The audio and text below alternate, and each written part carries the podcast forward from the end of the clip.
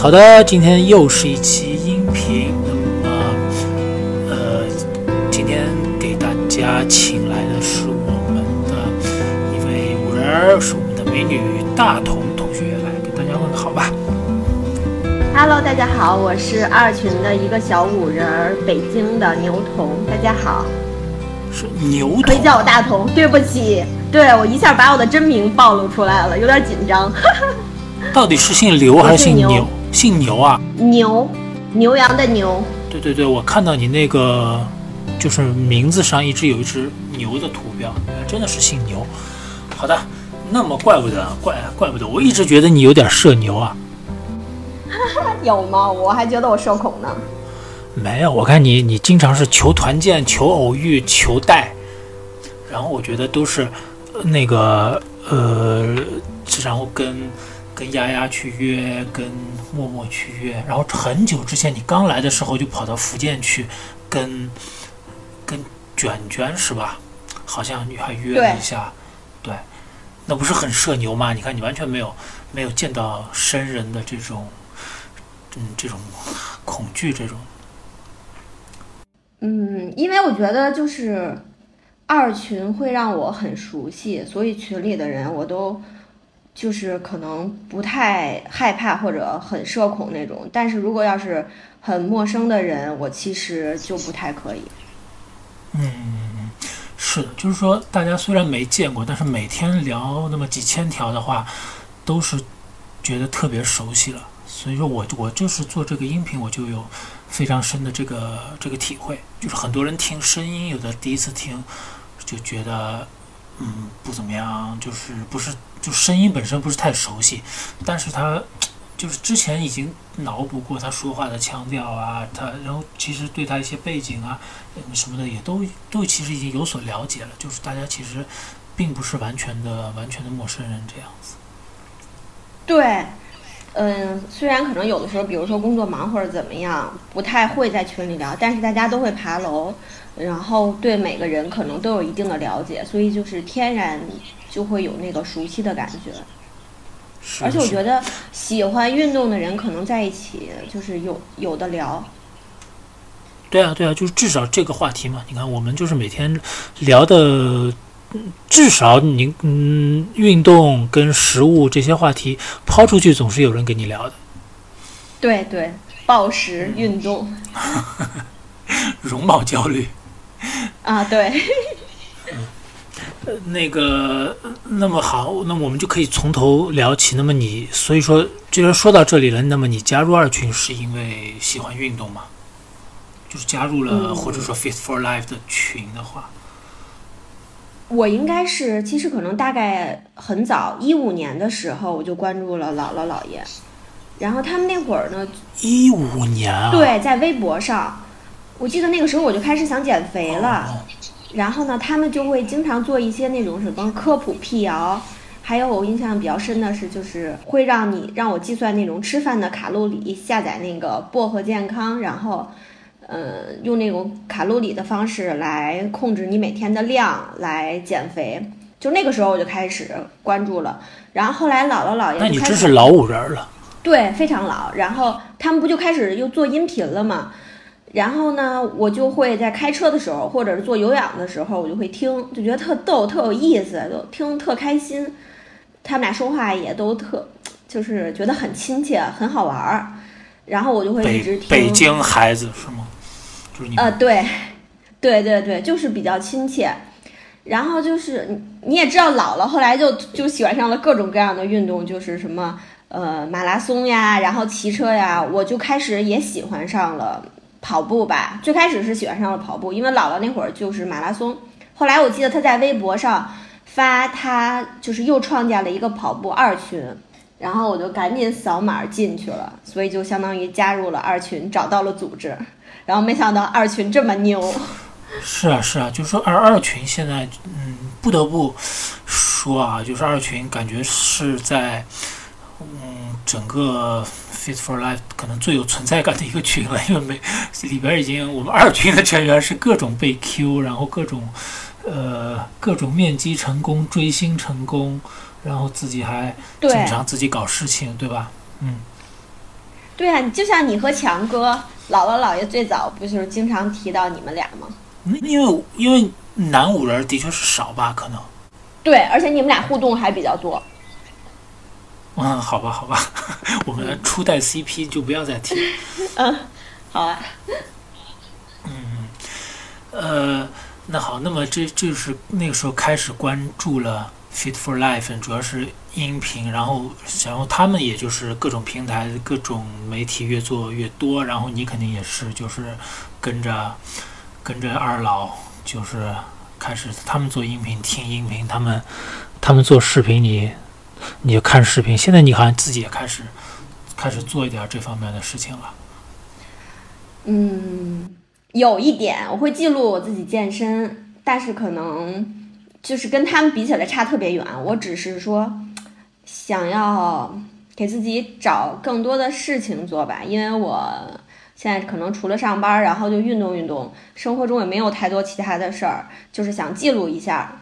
嗯嗯嗯，那挺好，挺好，就是。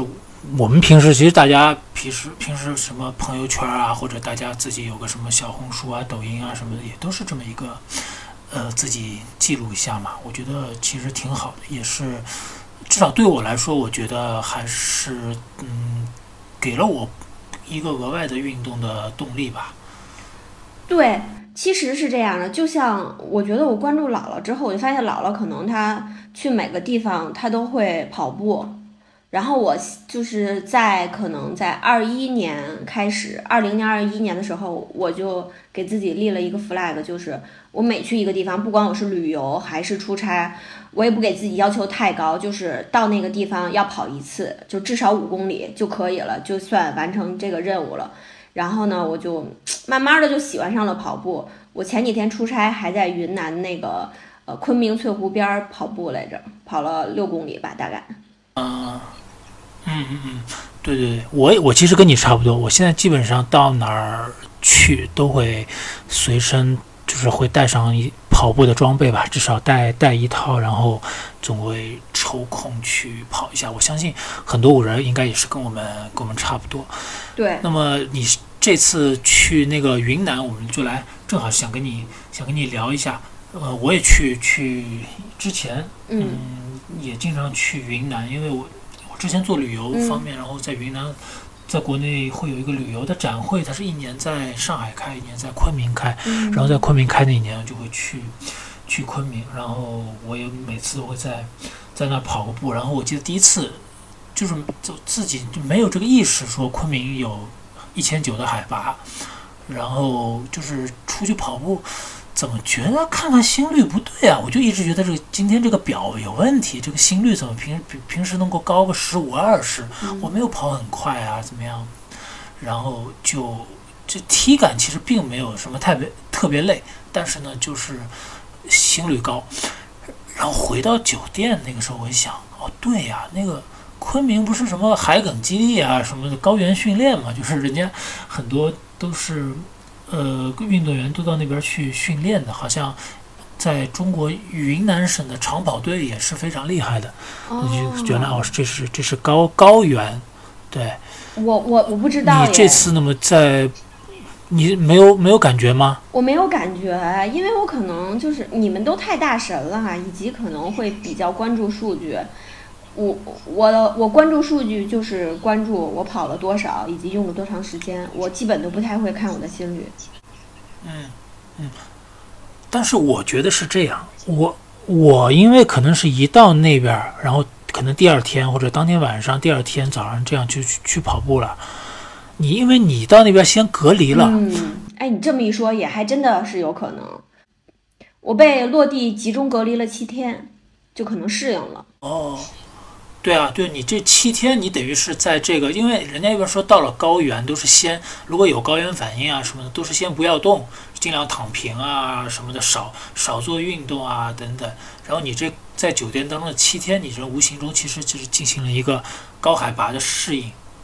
对我，我隔离七天，我每天都在运动。就我这次去，就是带了弹力带、矿泉水，就是然后用那个。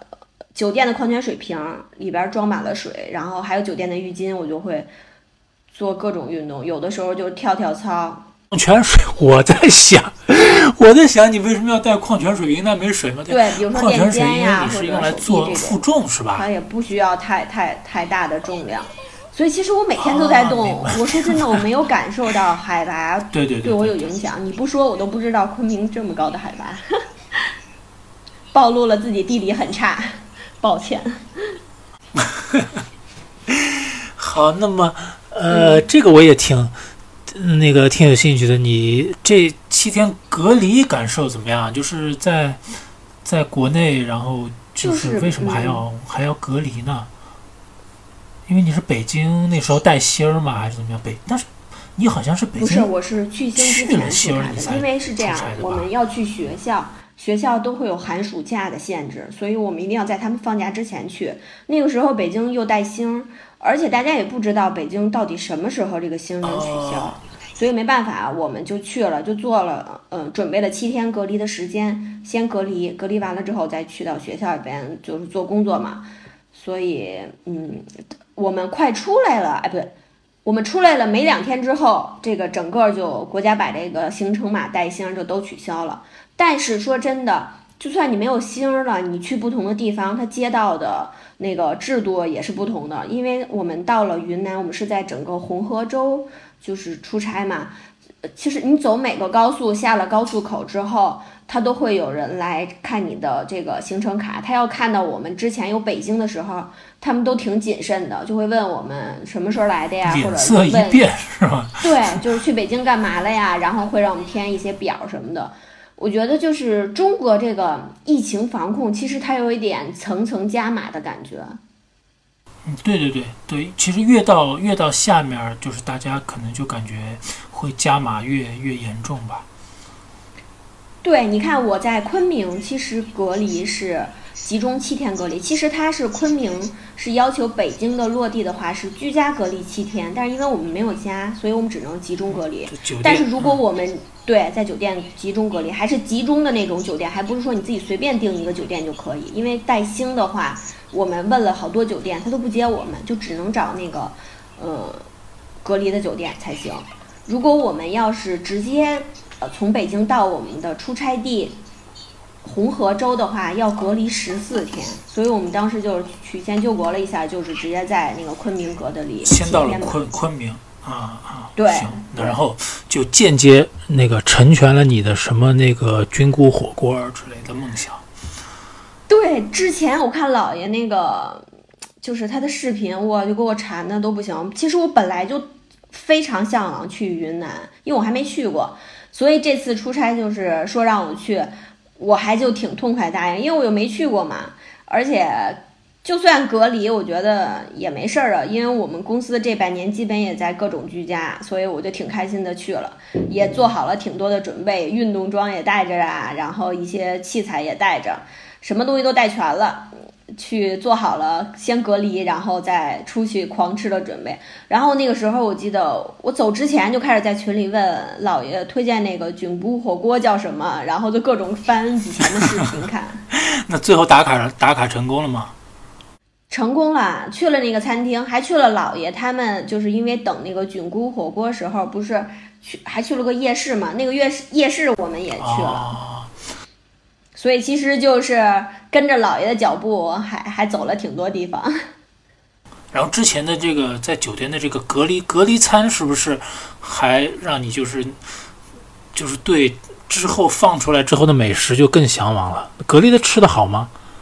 嗯，其实还可以吧。它是，呃，早饭的话它是交替的，一天是包子、粥、鸡蛋，一天就是当地的米线。然后中午饭和晚饭就都是盒饭，有米饭呀，然后几个菜。就是我非常开心的是，他们那边炒菜都放辣椒和泡椒，那个泡椒非常好吃，就很下饭。但是其实也很饿，不能点外卖。那个时候就特别想念美团外卖。不能点外卖，但是就说那你每天除了三餐就没有别的可吃了。后来我发现一个 bug，就是你他说你可以点日用品，但是你不能点吃的。我就点了那个，我就在家乐福点点东西，家乐福那个袋子是布袋子，所以其实我可能点好多，它在布袋子里边，你根本看不到它是什么，因为它不透明。记着袋儿。哦，对，前台他又不好，又不敢打开，他就会最多问你一下，你买的是什么，你就随便编点什么卫生纸啊，什么止止疼药呀，他就让送上来了。所以其实后面我就就有了零食和水果吃了。好的，好的，那那还还行，那至少是我那个隔离那些，你没有带那些什么啊？哎，不行，我得来根蛋白棒吗？我我这次没带蛋白棒，但是什么豆浆呀、咖啡呀那些都带了，就是没想呃，主要是没想到这个集中隔离是真的不能点外卖，因为我们走之前在小红书上边做攻略，就是有的人被派去的酒店特别好，是那种度假村，还能点外卖，还有泡温泉的地儿。但我们呢，这个就在昆明市区里，就比较差，酒店也挺脏的，就应该有点类似招待所那种感觉，哦，没得选。就是，嗯，那就是说那些人他他弄到了一个度假村，也就是纯粹是运运气问题，并不是说他们说，呃，运选选那个度假村就可以去，是吧？对，就是运气。比如说你刚好落地，然后那度假村隔离的人可能空出几间房了，那你就就可以去。那我们落地的那天就没有比较好的酒店空房，那没办法，我们就被安排到那儿了。好的，好的。那么你这么隔离那几天当中，就是你就是用弹力带，然后矿泉水水瓶，然后就是进行一些可能嗯力量的训练，然后可能一些我估计就是可能因为有氧可能也不不怎么能做吧，就做一些那种类似于刘畊宏啊或者一些那种 HIT 的运动，是吗？对对是，还有瑜伽，大概就是这种。嗯嗯。你还自己带了瑜伽垫啊？还就自己在地毯上做？没有，就是用的酒店的那个哦，浴。巾其实挺好的。我我买过一个，它是号称是就是便携式的瑜伽垫，就它不不是不但可以卷，它甚至可以折叠。但是那个东西其实一点一点都没用。嗯，我觉得既防滑性能也不好，又不又没有那种减震的功能，就是你你那个膝盖啊什么的跪在上面还是挺疼的，还不如直接用那种浴巾呢。对，嗯，其实浴巾也稍微有一点没有太防滑，但是呢，你就又更练你核心了，对吧？对对对对，嗯嗯嗯。那么，然后就是这这七天当中，就是有什么防那个防控这方面的呃措施吗？就是每天要做核酸。对，每天做核酸，他给我们的那个就是自测的，自己捅自己鼻子，然后滴药水之后，把把那个呃棉签儿放到一个小瓶儿里，里边有药水儿，然后过二十分钟之后把它滴到那个测试的对吧？对嗯，对对对对，然后呢，在这七天中会有两天大白来给你测核酸。哦，就是每天做抗原，然后七天当中有两天做做核酸这样子啊。对，而且每天中上午和下午都有人来给你测体温。哦，还要测体温，明白了明白了。对嗯，然后我们每个人只能在自己的房间里，不可以出去，门也不可以一直开着，楼道会有摄像头，不可以，就是你不可以串。嗯嗯嗯，好的好的。然后就七天平安度过，你们这帮人，然后然后大家也都没有出现什么症状啊什么的，等等于七天出来之后就就放飞了。对，七天一出来之后，我们就去吃菌菇火锅了。哦，不是，一出来之后，我们先去吃了当地一个挺有特色的那个百鲜果火锅，那会儿都下午了，然后晚上又去吃了那个菌菇火锅。你想想我们有多馋。但是我我关七天，我也可能馋。对，我记得，我感觉我当时在隔离的时候，打开窗户，我觉得那空气中都是鲜花饼的味儿，但是我却吃不到，就就觉得，哎呀，我我我我从来不觉得我这么依赖那种美团外卖软件，我那个时候才发现，哦，原来我这么每天都要使用，要不然真的好难受。唉，现在这个是的确，而且可能这疫情啊这些东西也是，就是人的就是大家自己的流动性降低了之后，就更加依赖这个物流方面，或者是快就是那种外卖啊这些，大家都更加习惯，就是自己足不出户，然后让别人把东西给送到家里来，好像。对我现在我好像都已经很多年没有去过超市了，也没有说去过菜市场，我都是就是盒马或者是山姆直接点到家。是吗？对我听说我我现在回国，我肯定就这方面我就挺挺不习惯的，因为我们这边还都还是有会有，我甚至有时候我周末我还会去那些传统的市场，这样子，就是那种就是跟以前的那种市场，就是前面那种一个台子上面什么肉啊鱼啊摆在上面那种，嗯嗯。类似菜市场的感觉，对吧？对对对，差差不多就是类类似类似一个菜市场，但是它一般不是不是露天的，就是就是一个大的棚啊，这里边很多卖各种各样东西，我还挺喜欢那种地方的。就现在可能原来就觉得超市可能就缺了一点人人情味儿了，然后现在甚至于就是完全是变成了一个数码的购物方式了，觉得这就是缺少了这一部分，其实还还有点可惜。我我非常赞同你的说法，但是我现实的因素就是我自己一个人，然后我周一到周五呢要上班，可能我就没办法去买东西。周末的话我就很宅，我就懒得出去。一个是懒，还有一个就是我一个人吃的东西很少。如果我去菜市场的话，嗯，你要买很少，除非很近，但是我家附近又没有，我都不知道菜市场在哪儿。如果买多的，那就肯定就吃不了，就要坏了。所以就不如盒马，就是每次少点一点，少点一点。我一周可能点个两两三次，这样就能保证我有新鲜的菜和肉吃，然后也不至于说需要买太多，给我自己增加负担。对对，哎，就想到网上那个段子，就是说，就是说北方跟南南方买菜的这个量是截然不同的。你有没有看到过？就是我们南方买买葱是可以论根卖的。对，我我看到过，还有好像是买鱼都可以给你们片成片儿，买肉也可以给你们切成丝，然后玉米可能买一两根儿，然后可能北方都要按斤买这种，对吧？或者一兜子，就是那种小网兜都放好一兜一兜对对，就看到看到这种段子，所以说我就想到，就是说有有可能就是你的确，如果你一个女孩子自己住的话，就是如果就是最低的。购买量就是这么一网兜，那你是得吃到猴年马月去。对，所以有的时候很多东西都就没办法买了，就太多了的话，确实就会给我增加负担，那我就不买了好了，要不然浪费太多，我觉得我内心也会有愧疚感。嗯嗯，哎，这些以后待会儿这种那个嗯单，呃，就是单身居住小贴士啊什么的，我们待会儿也可以聊一趴啊。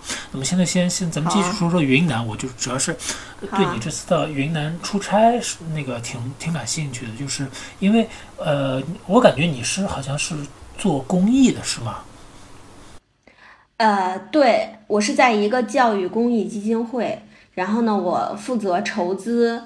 和捐赠人服务这这方面的工作，然后我们基金会呢，其实就是新东方和好未来出资成立的，也也有嗯十多家上市的教育公司给我们捐款，来呃做一些教育公益，所以我们相对于其他基金会来说，我们是教育资源这边非常多，所以我们就没有走那种传统的一些企业可能一想到做公益或者扶贫就是。捐东西，捐课桌椅，捐钱，捐奖学金。嗯，其实，嗯，我觉得我做了这行之后，我才发现大家可能对这个偏远地区、欠发达地区的学校。是有一些错误的，就是大家的想象还存留存在可能过去十年中，会觉得他们没有很好的课桌，没有课桌椅，一个一个破一个破房子，然后对一个就是那些小孩子在那扯着扯着嗓子在那儿读课文。我就是你，就是你给我你跟我说一个欠发达地区的学校，我就是想到的，我就想到的还是希望工程的黑白照片儿。但是现在乡村完全不是这个样子。你去到每个地方，因为就是很多村小，村里边的小学，它都已经并到镇上的学校了，所以小朋友可能就是需要，呃，如果家里边是村里的，他就要到镇上学校上小学的话，就要住校。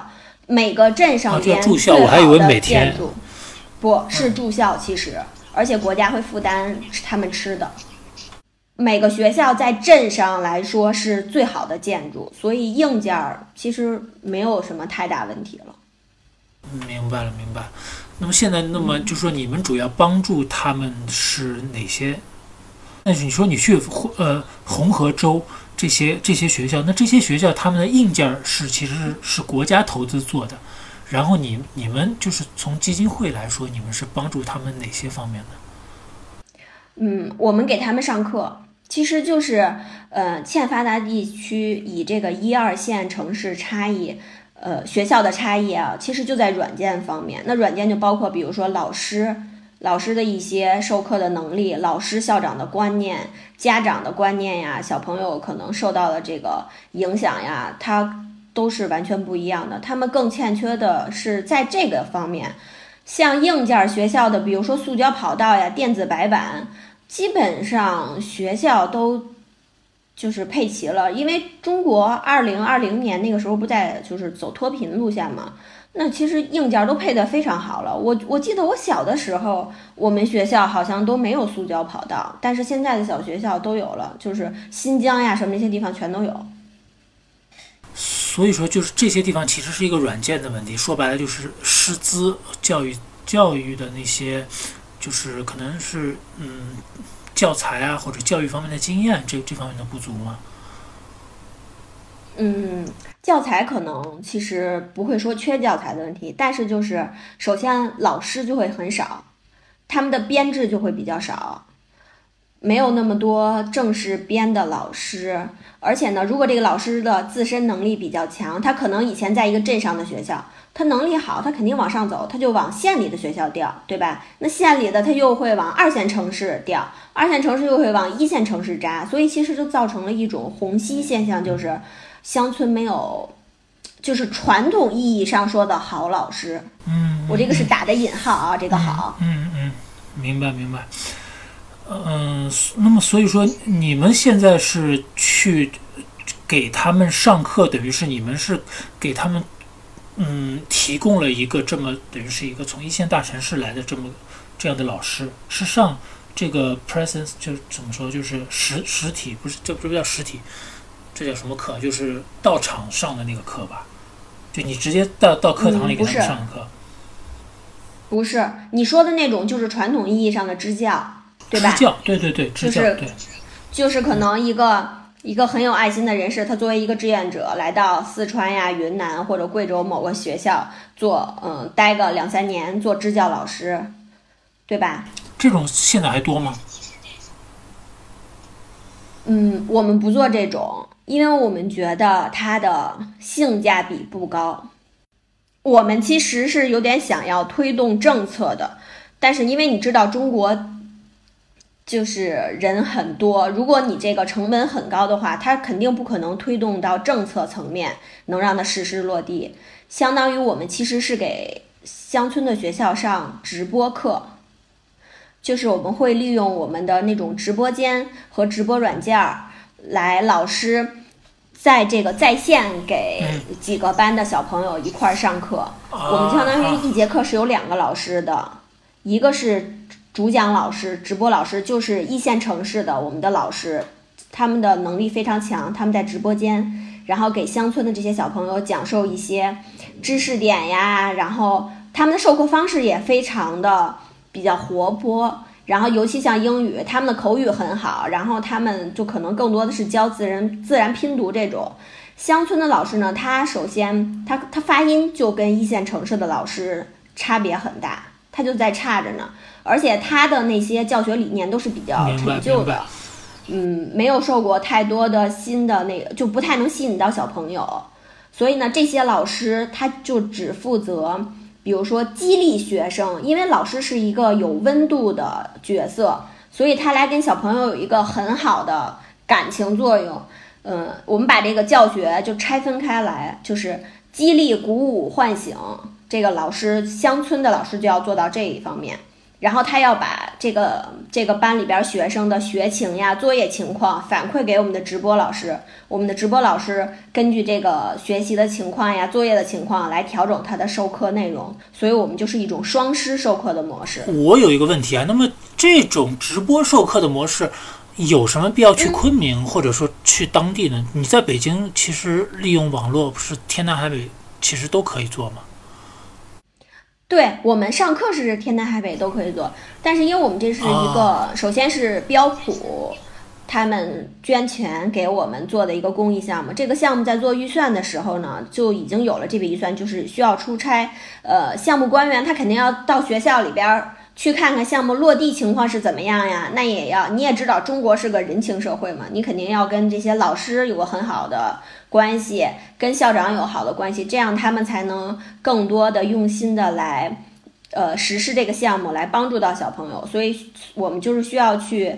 到这个红河州看一看我们的项目地，这些小朋友上课的情况怎么样？收回一些建议，方便我们改进项目，也能跟老师之间拉近一点距离。这样，嗯，明白明白。这个其实我觉得真的做起来了，真的是非常好。其实，在疫情当中，好像就有过这样的这样的尝试吧？好像就是是北京还是哪里四四川哪里的一个那种升学率非常高的中学，好像。好像就是把他们的这个课就直接 share 给一些好像不是那么好的这么学校。当时我记得还好像惹起了一些争议啊，好像一些家长啊什么的就觉得啊这些好像是我们千辛万苦才争取来的资源。然后，但是我觉得这个完全就是是应该啊，不但是没有问题，而且还是应该就是推广大家共享，大家平均更加的更加的平均的，我相信。嗯，那么你们有没有？对，其实中国一直在推动教育公平。嗯，对啊，对啊，是的，呃，那个，但是你们有没有，比如说，对他们老师这方面的培训呢？因为你不是说，就是只有软件方面，其实相当多的一部分，比如说是。老师的水平啊，或者说他们的教育理念啊等等，跟大城市可能有一些有一些差距。那么，除了你们这些找一些，比如说一线城市的这些有比较有先进理念的教师，直接去给孩子们上课，那么如果他们老师的水平能够提高了的话，那么其实也可以在直接上课这一部分也也可以有更加更加多的提高吧。嗯，这个老师他相当于跟着我们项目，对他来说就是一种培训，就有点类似那种跟岗培训一样。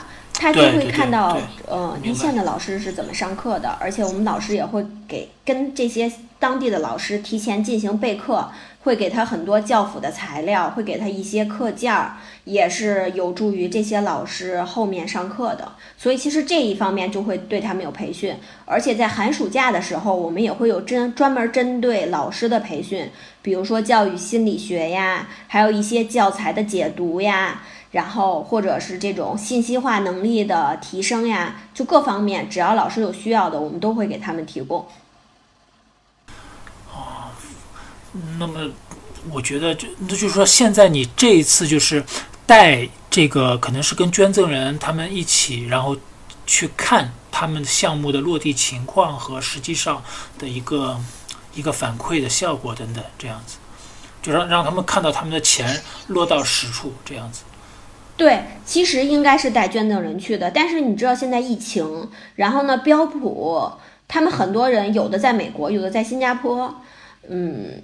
所以就没有办法，他们出差也很不方便，所以就是我们自己去的，没有带他们。可能以后疫情好了的话，没有了，他们也会跟我们一起去。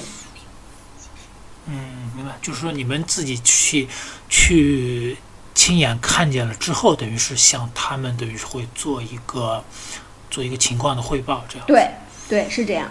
嗯嗯，那除了去这些学校跟老师、校长进行。接触之外，那你们有没有比如说跟学生啊，或者说跟家长啊，跟他们整个的这个环境，比如说村里啊什么的，有没有去看过？现在是大致上一个什么什么情况？因为因为说实话，之前有一些社会新闻啊等等，就是感觉云南这些地方，比如说特别是对嗯女孩子啊等等的教育啊等等方面，可能还是还是听到一些。可能稍微有点负面的这么一些一些新闻吧，不知道你这次直接看了的话是一种什么样的感受？嗯，你说这个，我觉得我想起一件事儿，就是我们去家访了，我们去了四家家访，其中有一家是有一个小女孩儿，那个女孩家里边大概情况是，呃，妈妈在她很小的时候就跑了，她还有一个姐姐，今年刚参加完高考，是艺术生，然后考的应该还不错。她爸爸有点癫痫，然后是在昆明做保安，一个月可能能赚大概两千五。这个小女孩呢，以前就跟着爷爷奶奶和姐姐一起生活。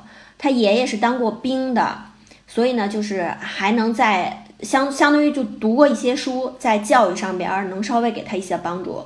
她奶奶基本可以就说是文盲，普通话都说不利上，就是她奶奶说不了普通话，我们也听不懂她奶奶说什么。然后，但是呢，爷爷在前两年去世了，家里边一个比较重要的这种。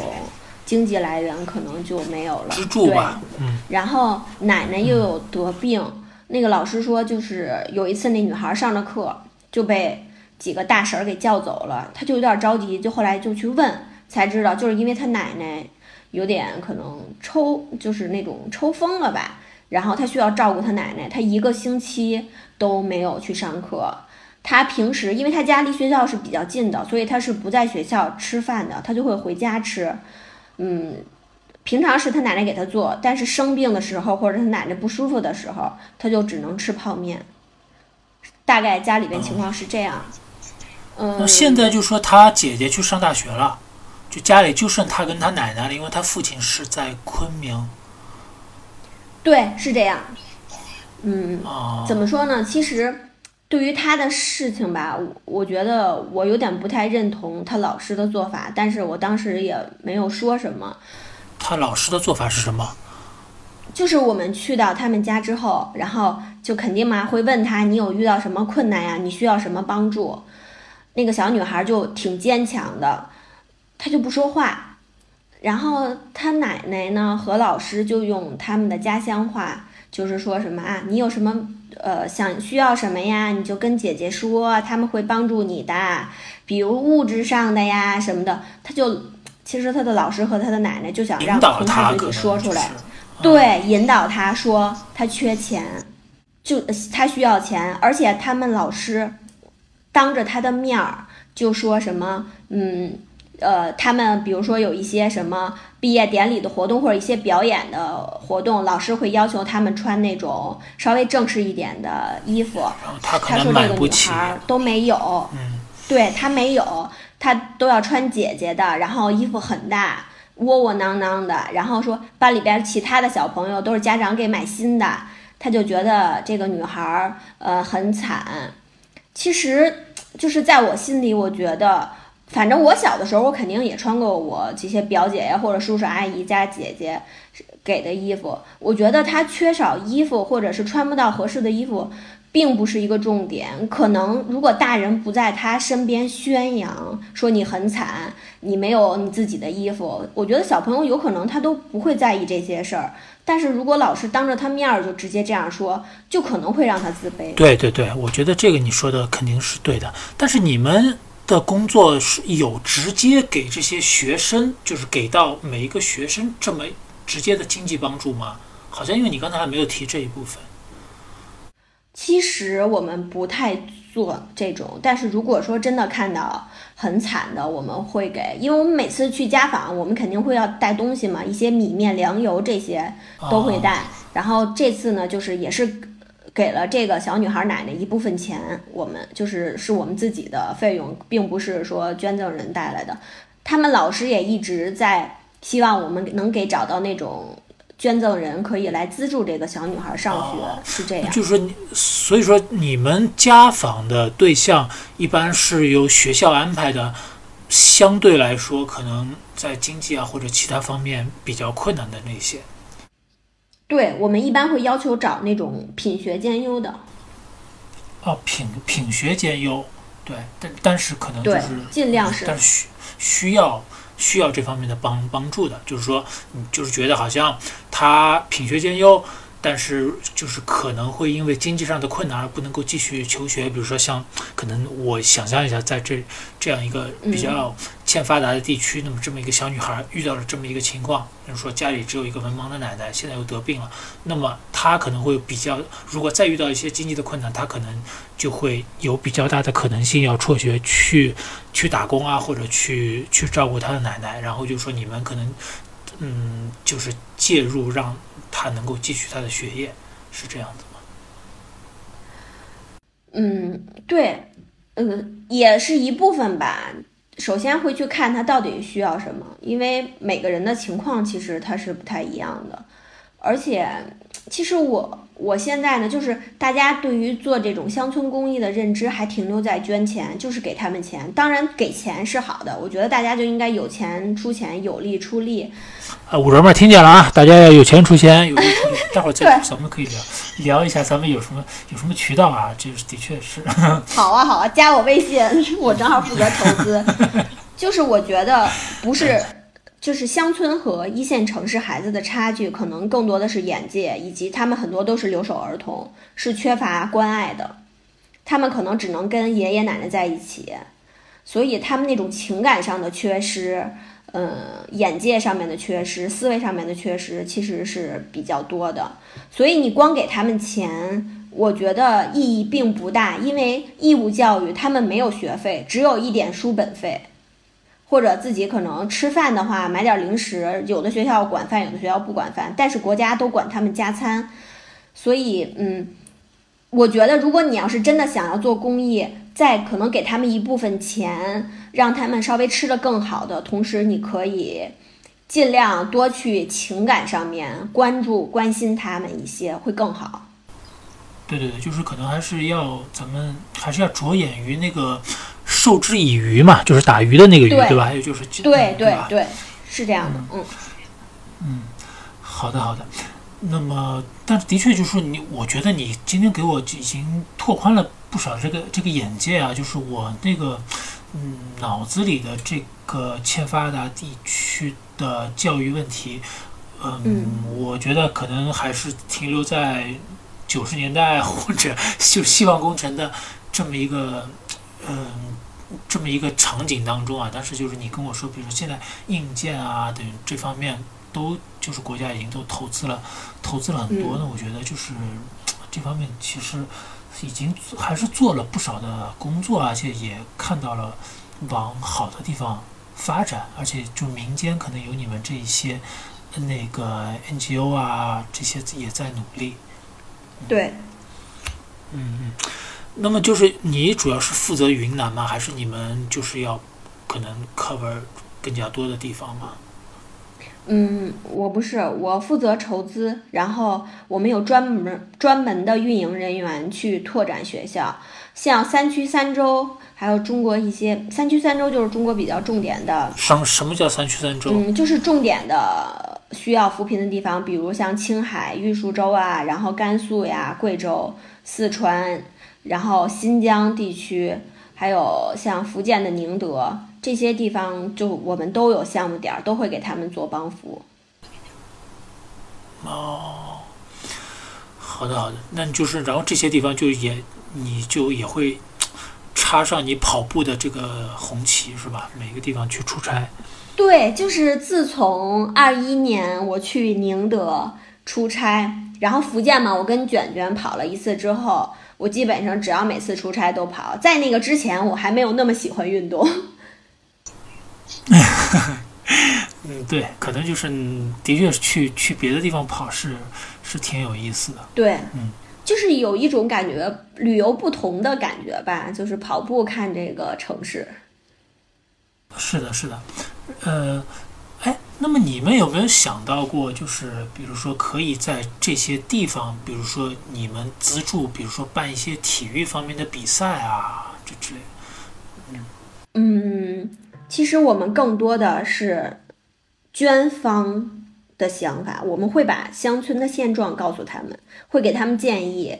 但是很多捐方他们也有自己的这个公益战略，以及他肯定要跟他自己的公司的这个形象呀、产品可能有一定的能够挂钩的地方。嗯，体育运动其实我们做的可能不是那么专业，我们没有太做。就是姚明有一个基金会，姚基金，他们做的比较多。我们因为这边都是教育资源，对，对他们那边体育做的比较多。好的，那么你这边所谓的捐方主要是公司，还是说有个人呢？主要是公司，也有大额捐赠人，但是比较少。嗯，明白。那就是说，嗯，如果说一个一个个人呐什么的，就是就是可能，如果未必是大额的，比如说，嗯，我之前好像就有又知道，就有些基金会，但他们就是可能做的就是像你之前提到的那个小女孩这样，等于是他会有一个一对一的这么一个。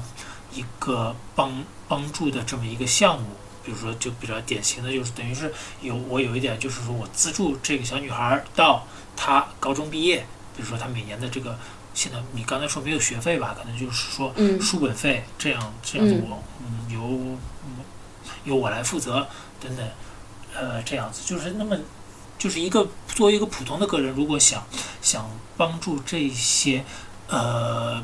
嗯，欠发达地区的学生就是有一些什么样的渠道呢？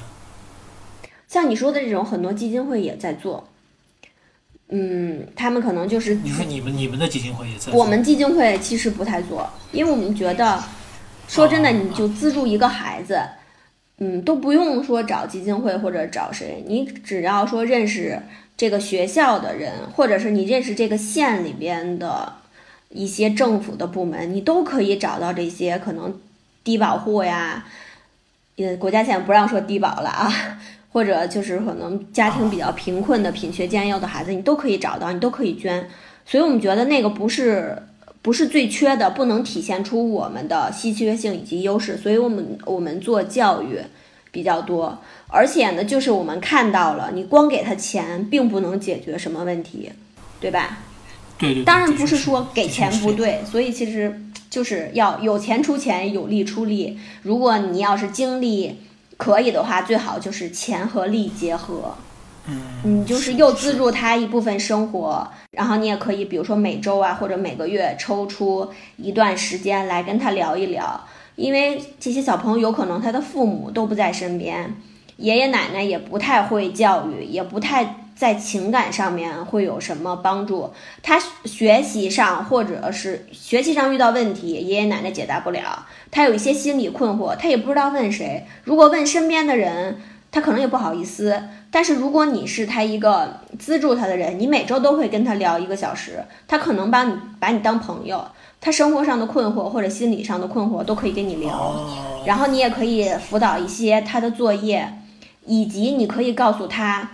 你可以打开他的视野，拓展一下他的思维，让他的认知有一个不一样的，有一个不一样的认知之后，我觉得对他以后的帮助是更大的。那这些都是通过网络嘛？像你你所说的什么每周抽出一小时跟他聊一些，或者说给他帮他开拓眼界啊等等，这样子，这些都是通过网网络来做吗？我觉得靠微信就可以。或者是打电话也可以，这个就可以看这个小朋友的实际情况和这个捐赠人、这个爱心人士他的实际情况，他们来定一种是哪种方式。其实也可以书信呀，我现在觉得书信其实也一个挺好的方式。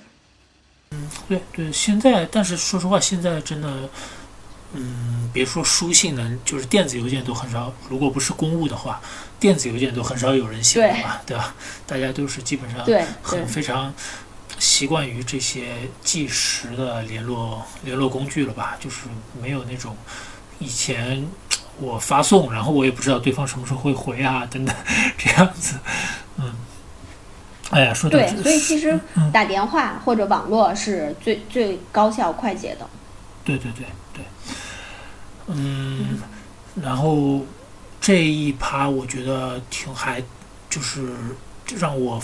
就是还挺挺开眼界的，就是觉得啊，有有这么一一些人在做这么一些公益的东西，而且特别是让我感觉，就是说你们是一种可以说是从就着眼于从更加根部的、更加根本的这么一个地方来解决当地的这么一个一个问题吧，对吧？就是说你其实嗯能够给他钱让他读完这个书，但是其实他可能也就是变成了一个有初中学历，但是仍然是他这一代人或者说这个地方这样子的人的这么一一种思维方式，那可能还是没有办法从从根本上改变他们的命运吧。对，嗯，确实是这样。嗯，好，那么这这盘你还有什么要补充的吗？觉得咱们聊到这个云南出差啊，一些公益啊等方面，或者说你有什么想对五人说的关于这方面？嗯，就是如果想要献爱心，可以联系我。然后我们是在支付宝的公益平台，还有腾讯的支付平台都上了我们的项目，上面会有很详细的我们的项目介绍。我们同事也会每个月都会下在上面汇报一下我们的项目进展，有可能是学生的成绩呀，然后一些上课的情况。嗯，可以让这些有爱心的人士呢，可以就是打消他们一些顾虑，因为之前比如说红基会啊，什么郭美美事件，大家都会觉得啊，基金会会不会拿了钱根本不能帮助到该需要帮助的人。其实，在我们基金会，至少我觉得在我们基金会这个现象是肯定没有的，因为民政局管我们这些基金会管得特别严，财务上面各种方面都非常严，就像类似上市公司的那种标准了。所以呢，其实如果你要想献爱心的话，你可以去这个腾讯公益或者支付宝公益搜“大山的孩子爱英语”，然后搜到我们项目之后呢，就可以捐款。你你想捐多少捐多少，就呃几毛几分，然后几块钱几十都可以，就是一毛两毛都是爱，一起捐给小可爱。你们都还有顺口溜的是吗？大山的孩子爱啊，爱爱有英语，嗯嗯，就是那你们是主要是着重于他们这个英英语的教育吗？其实不是，嗯嗯，我们给他们上英语课、美术课、科学课，还有一些高考的课都有。但是你搜这个呢，你就可以找到我们基金会，你点进去，你就可以看到下面很多个项目，你就可以都浏览一下嘛。你觉得你想要帮助哪个项目，你就可以把钱捐过去。好的好的，嗯，待会儿跟你录完我就去嗯去看一下这个，然后五人们大家也可以到时候捐点儿啊，行，到到时候五人大家也可以都都来看一下这个。嗯嗯，好的。那么现在我想跟你开启另外一个话题啊，这个话题就是在之前我们这可能已经都做到今这次可能不知不觉我们已经做到第二十一期了吧？这个 Two Q 的音频，但是从来没没有涉及到这个。这方面的啊，我们一直聊的很多食物啊、体育啊、咖啡啊、运动啊等等，呃，这这个呢，就是我主要是我第一次在群里注意到你，是你在群里发声，嗯，我记得是当时是有一个感情方面的困惑，之前我从来没有没有意识，就是没有注意到有一个叫叫大同的这么一个人，可能你是比较比较潜、嗯潜水的，就光爬楼可能潜潜水之类，发生好像还比较比较少一点儿。我第一次我记得那可能是在一年多之前了吧，然后我记得你在群里，然后就说到有一个，就是说白了，其实好像就是分分手了，然后当时好像比较比较痛苦，是吗？嗯然后，嗯，这是对你的第一第一印象，对这个名字的第一第一印象。然后后来好像没多久，就是看你好像就去去去福建出差了那一次，然后就跟跟卷卷好像认识了这一次，这是我就是对你的最最初的印象。好像然后后来又有一阵儿，好像你又比较沉默啊，不太有事儿了，一直到最近这几个月，然后突然好像又比较的 active。嗯。那么嗯，对，其实是这样，在我入群，在我入群，可能一两个月之后我就分手了。啊，然后就像你说的，我可能就是比较难过，然后到群里有寻求过大家的安慰。我记得当时我跟红红我们两个还面基过，然后一起去那个 Space 锻炼，然后他也安慰过我。然后强哥也我也在私下的时候向他就是提出了我的困惑，他也会有一些跟我讲。强哥是不是说？然后那个 时间是我可能，有点类似这种感觉，对。然后我那个时候就相当于活跃了一阵儿，后来你说有一阵儿我就比较嗯不说话了，消沉了，是我就开始装修了，我就一头又从运动群扎入对扎入了那个装修群，我就把我家的一个旧房子收回来，然后就相当于给自己装了一个自己很呃相对理想的一个家吧。然后那个时候就就一直在忙着装修的事儿，也是因为当时分手挺痛苦的，我想要转移一下自己的注意力，嗯，我就把我家房子给装修了，就一边靠运又运动又装修，所以其实又上班，我的时间就都被填满了，我也就没有太多的时间去伤心难过了。明白。然后呢，等我再出现的时候，就是我装修完了，然后我搬家了，也没什么事儿了，我就开始各种在群里约大家。见面，然后运动了，就是这样。后面你就知道了。后面我就知道了。然后，然后今今天还特别巧，今天刚刚好是你好像第一次参加五人的一个北京五人的一个集体的集体的面基，是吧？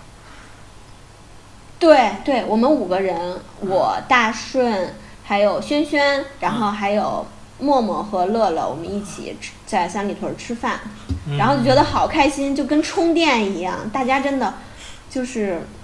还是很熟悉，一见面没有拘谨，都都聊得老嗨了。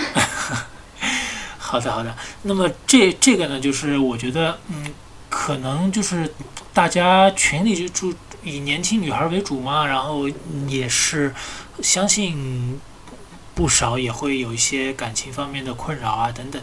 那么我觉得你应该是，呃，从这方面也。就是经历过，然后走出来，我觉得这方面，嗯，如果你不介意的话，也可以来分享一下。呃，我相信很多人会从当中得到力量，或者说得到一些参考。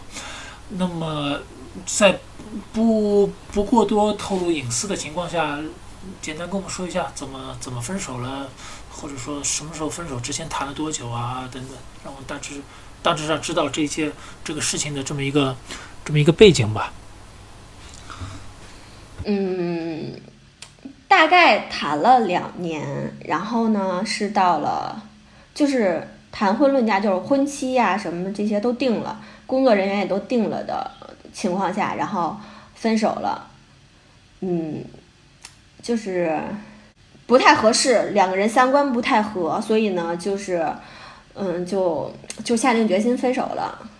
嗯，我觉得我我可能能更多的分享是是如何走出失恋吧，可能对对对，这这个这个主要是我们感兴趣的也也是嗯这一点，所以说你当时可以也是虽然其实，在群里你没有过多的说啊，然后大家可能就是嗯，我看也不少五人到时候到就是也是鼓励你啊等等，但是大家可能也不是太知道这个状况。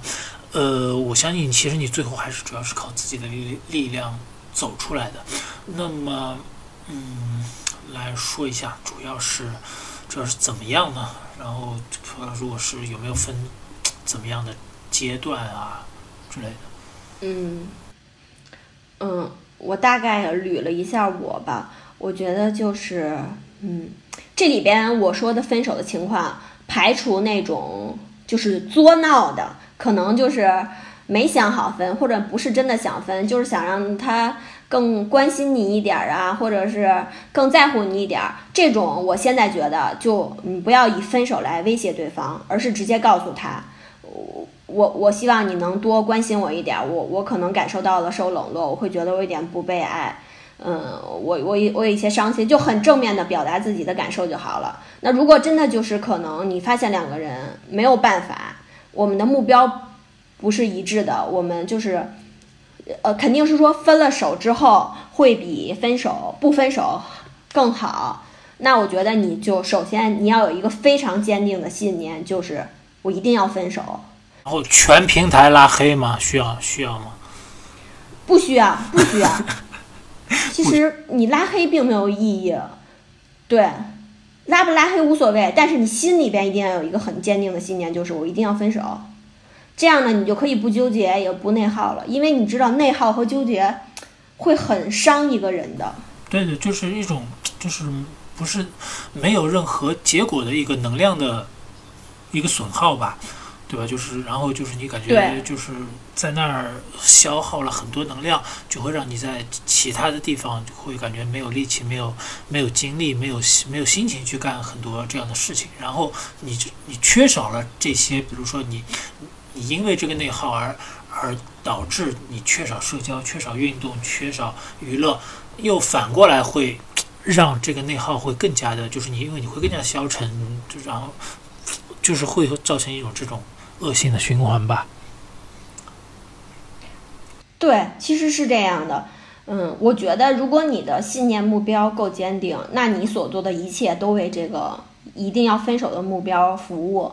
那你可能就要从心理上去调整，然后以及你的行为上去调整。你刚才不是说要不要全平台拉黑？我觉得完全没必要，你只要管住自己的手就行了，对吧？你不去联系他就好了，他联系你，你不搭理他就好了。哇，这有没有太难一点？但是我觉得你，呃，人要做正确的选择，而不是舒服的选择。你跟一个人分手，你熟悉他了，就是人都是厌恶损失的嘛。你在那个刚开始，你肯定很不适应，你很难受。但是你要想一想，如果你不跟他分手，你只跟他拖下去，或者你跟他结婚，这个这个未来的日子是你想要的吗？这个后果你能不能承受？这个结果你能不能承受？如果你不能承受，那那就是就是要分手啊。那你就你只要管住自己就好了。其实没有什么管不住，你就多去想他的不好。就是我觉得人很奇怪的一点就在于，两个人在一块儿的时候就老想对方的不好，然后呢就会彼此指责，然后吵架闹。等一分手呢，哎，想的都是对方的好，对吧？我现在觉得这个其实是错了。你就在一起的时候多想他的好，这样你们就能感情很顺利。那如果真的那很不幸，我们就要分手了，那我就只想你的不好就行了，这样能让我心里面让这个事情翻篇翻得更快。到时候要是你。就是你说这个不拉黑啊什么的，到时候你还没翻篇儿，然后人家已经翻篇儿了，然后你还看见了什么朋友圈秀恩爱啊什么的，这是这咱们这群里也不是第一次了，呃，然后真的到时候不会更加的那种嘛，就更加痛苦或者更加纠更加纠结嘛？多多想他的不好，要要怎么多想他的不好呢？我要不要在在墙上贴一张他的画像，然后没事拿个飞镖去去丢他一下，这样？我觉得这不，你可以拿一张纸写下来。你把他的不好，你你讨厌他的点，你们不可以调和的点，你都写下来。你想他的时候，你痛苦的时候，你就看，你就去看这些点。而且就像你说的，比如说他朋友圈又秀恩爱了，或者怎么样。其实我觉得你要是你是嗯，就是我们要把主动权放在自己手里，你是能为自己负责的，你是能为你自己的每一个选择负责任的。那既然是我选择了，我不要和你在一起了，那你再去和谁在一起都很正常，对吧？我不能去干涉，但是我知道在刚分手的那个时候，你肯定是不能。就是你是会很痛苦的，这个是你没办法的。但是我觉得人要尽量的让自己去理智吧。其实你想清楚这些了，也也有助于你以后的生活。呃，但是我在想啊，我在想，就是如果真的按你这个方法推广下来的话，真的，我我我想一下，我要是我的每一个 X 手里都有一张我的不好的这么一张清单的话，想一下也挺恐怖的。但是不是说让你一直都要想？说说你的不好，但是就是说，在刚开始的时刻，我们的目标不就是要分手吗？那你为了让这件事情说先把快一点翻篇过去，所以你就多想他的不好，因为每个人你跟他在一起，他肯定有他身，就是他身上很吸引你的点，他是有他的优点的，对吧？但是你既然决定要要分手了，他的优点对于你来说是没有意义的，就不要去想了，你想了也是增加你自己的痛苦，你又变成内耗了，没意义啊。我只想他的不好，我先尽快过去。可能到个三五个月，你的情感已经平复了的时候，你可以去反思一下你在这段感情中的问题，你们之间的问题，他的问题是什么？那其实就是这些冲撞的时候，你才能更知道自己内心以及你这个你这辈子真实想要的是什么，或者说是你现阶段你想要的是什么。因为我觉得每个人的需求是随着时间你所处的环境不同，它会有改变的。但是你至少你你能知道你现阶段你的想要的了，你就可以呃对你下一次恋情是有一个指导作用的。那么，但是有很多人可能会分手之后。我觉得一个比较普遍的问题就是会会想是不是自己哪儿不好，因为因为可能并不是每一次分手都有明确的对错的，比如说你说哎对方出轨，那么可能就是比较明明确，但是有很多就是不知道怎么样两个人在一起，然后越来越待不下去了，然后就导致分手啊等等这样子，然后就是。然后在一个人的时候，往往你就会开启一个这么一个，嗯，把剧情倒过来倒过去，看看，哎呀，这里到底是不是我做错了什么？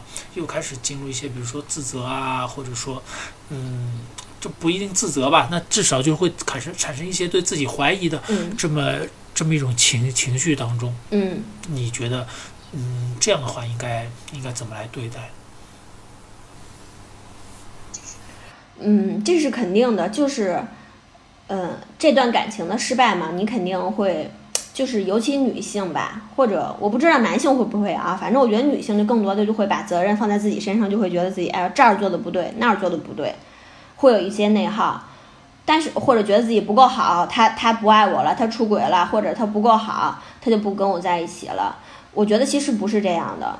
那你想想，杨幂、张雨绮长得美不美？够美的了吧？还又能赚钱，那那最后呢？不还是也离婚了呢？对吧？所以其实就那不是追的人都排到排到巴黎吗？那那咱们只看他那段感情的结果呀，因为中国人我觉得相对于女性还是希望就是一段感情能够长久的嘛。那其实对于那段感情来说，那他就是一个以失败告终了，对吧？嗯，就是在那个时候，你多想一些比你惨的人，就是一些名人，他们又美又这样，那其实还是会分会分手呀。所以其实，呃，这个恋爱成功与否，跟你说有有多美，跟赚不赚钱呀，或者怎么样一些能力，它不太相关的，可能更多的是两个人的这种经营感情的能力，会比较相关的比较多。那你就你既然知道了，你以后你就可以着重在这方面，然后你以后在感情中你就多注意一些自己做的不好的地方，多做一些有助于这个两个人之间关系的事情，那他这个结果就会变好嘛，对吧？对对对，所以说失恋了就多想想杨幂、张雨绮，哎，这个其实可以对男生也可以是一个忠告嘛，对吧？女生想想杨幂、张雨绮。男生失恋也可以多想想杨幂、张雨绮，想着想着就不想你 X 了，啊？也也有可能，男人可能一直都是这样吧？对，也男生不失恋可能也在想杨幂、张雨绮。对呀，有道理，有道理。嗯，好的，好的。所以说，杨幂、张雨绮是万用灵药。嗯，你说，你说。嗯。还有一点，我觉得是就是你可以打开一个上帝视角，就是心理学上面不也有这种吗？就是你打开上帝视角，你就想，比如说你现在是三十岁经历了分手的事儿，你就想想，如果你现在是四十岁呢？你觉得你眼前经历的这些痛苦、难过还是个事儿吗？其实你你你那个时候你就完全觉得现在可能都不是什么事儿了。嗯，那这件事儿你就可以轻松一相对轻松的一点翻篇了。嗯，的确，我从四四十岁的角度可以可以为你这个说法背书一下，对吧？嗯，的的确的确是这样啊。是的，就是说，其实大多数的事情不单单是一个感情的问题，其实大多数的所谓在当时你觉得一个迈不过去的坎儿，但是你真的放到一个更大的时间维度上来说，其实都只是。就是过去了，也就也就过去了，真的。对，回头看看，其实你甚至有的时候，如果你真的是一个比较 positive 的人啊，这样子的话，你甚至会感谢感谢那样一段经历，不管在当时他可能给你造成了非常非常大的、非常大的困扰或者痛苦啊等等，但是真的，你过十年或者再再久，你再回头去看，我相信每一个人都是可以一笑置之的。然后有一部分人甚至还可以从当中发掘出一些，嗯，比较正面的一些一些收获吧。我相信是这样。嗯，我我非常赞同你的这个说法。其实就是，那既然这是一段嗯失败了的感情，你从中吸取教训，那不都说失败是成功之母吗？你对吧？你就可以弥补一下你自身的问题呀，你也能更了解自己。那肯定你下一段恋爱就会比这段恋爱成功的几率高一些。我我我不能保证一定会成功，因为每个人对这段感情的成功的定义是不一样的。但是我觉得至少就是。可能能，比如说说，对啊，对，呃，相处的更愉快了。就我就说，就说结婚其实也并不是，并不一定是一个感情成功的这么一个，嗯，就是你两个人最后能够修成正，所谓修成正果，或者是能够结婚，也你可以定义说这个感情成功了吗？或者说，就算所谓的从表面上来看的白头偕老。但是也可能就是说，有三十年的婚姻是味同嚼蜡的，或者两两个人同床异梦的，这就是说还还有很多可能。我这个人比较悲观啊，但是就是说，嗯，很难很难定义。但是我觉得能够定义的，其实是你自己在这个当中的收获，自己在这个当中的成长吧。对，但是就是说我可能就是年纪要比你再再大一些，但是就是说，我觉得到走到。我这个，嗯，我这个年龄来说，呃，已经，呃，不是把，可能就是没有把感情的问题放到年轻时候这么高的优先级吧。呃，所以说我，嗯，我更加注重的是我从当这当中能够学到的东西、认识的人，或者说，啊，甚至于我现在能够回忆起来某个画面，我都觉得。啊，你能够有这个，都就没白谈那一段，不管那时候结束的有有多惨多烂，对吧？对，嗯，对，其实这就是这件事情给你的意义。嗯，是啊，是啊，就是能够从当中找出一些意义来，我相信还是还是好的，而且这意义一定是一定是会有的。嗯，对，我是认为每个人身上都有他的闪光点，所以其实你就你跟每个人接触，你就学他的。他让你很舒服的点，他的优点就行了。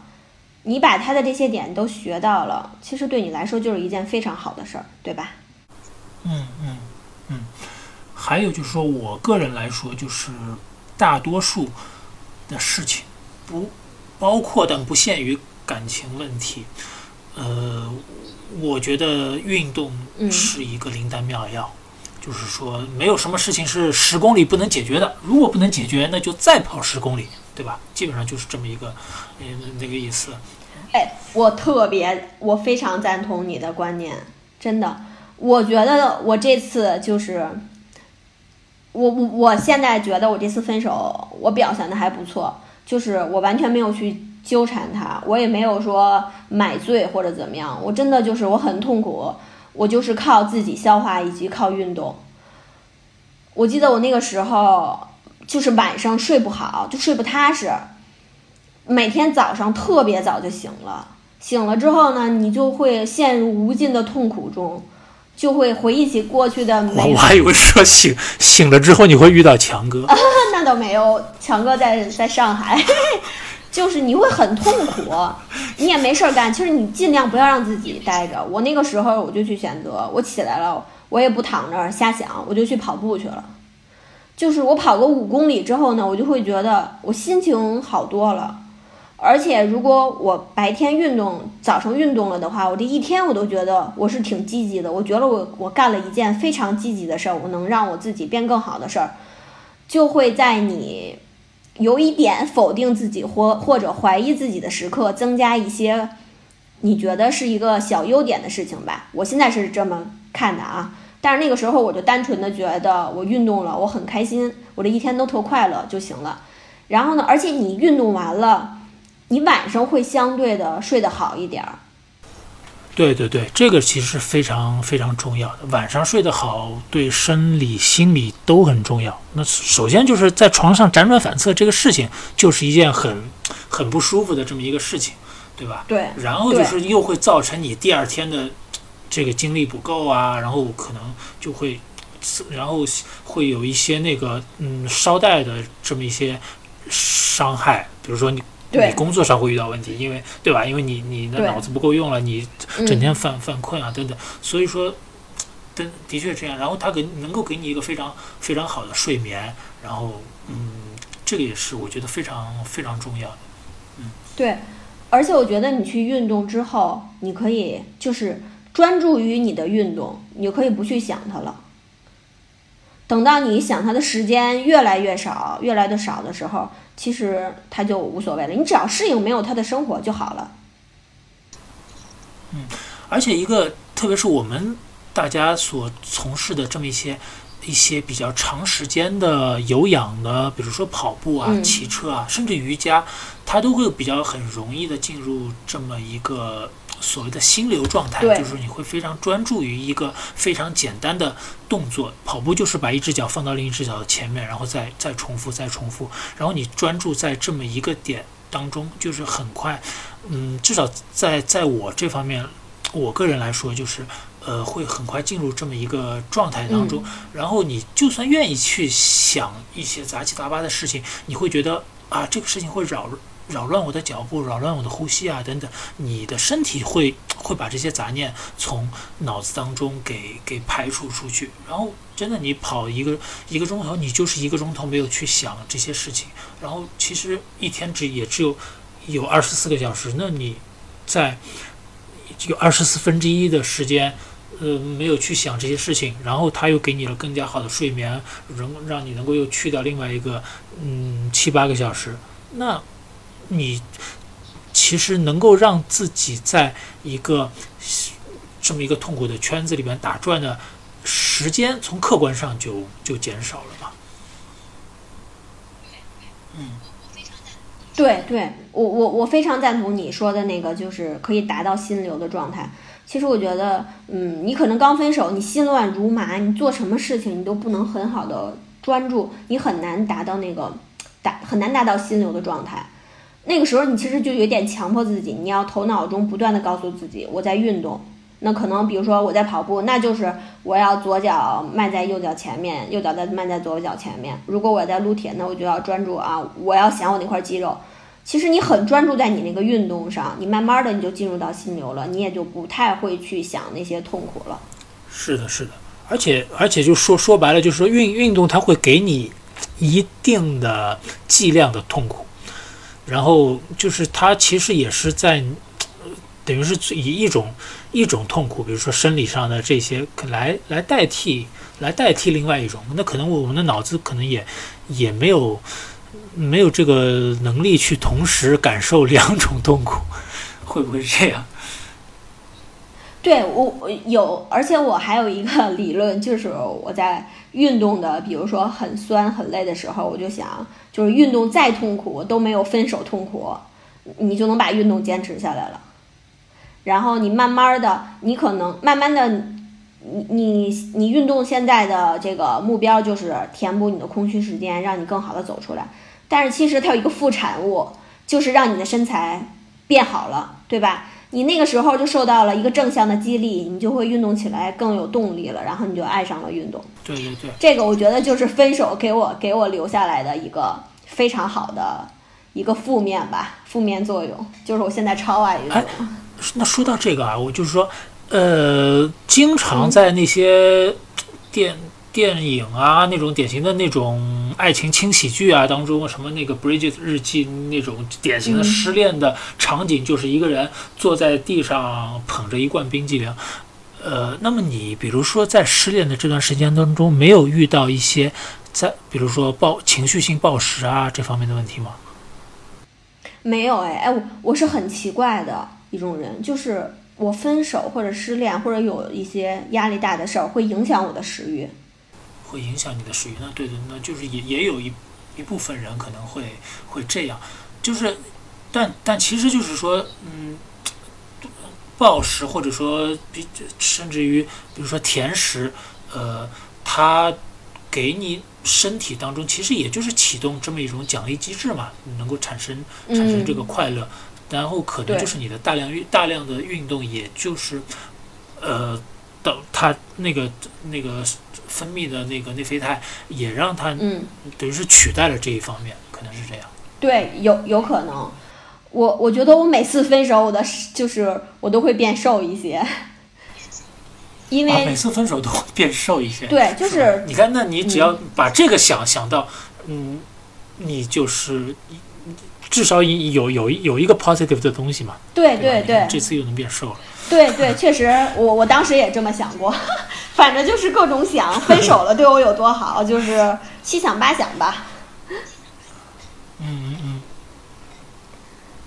好的好的，然后那么这这部分就是说，呃，你花了多久？可能从感觉到自己嗯是差不多可以走出来了，或然后呃，你觉得比如说到了那个阶段之后，你再回头看看之前刚刚分手的这个你，你觉得嗯是经历了什么，或者说有了怎么样的改变呢？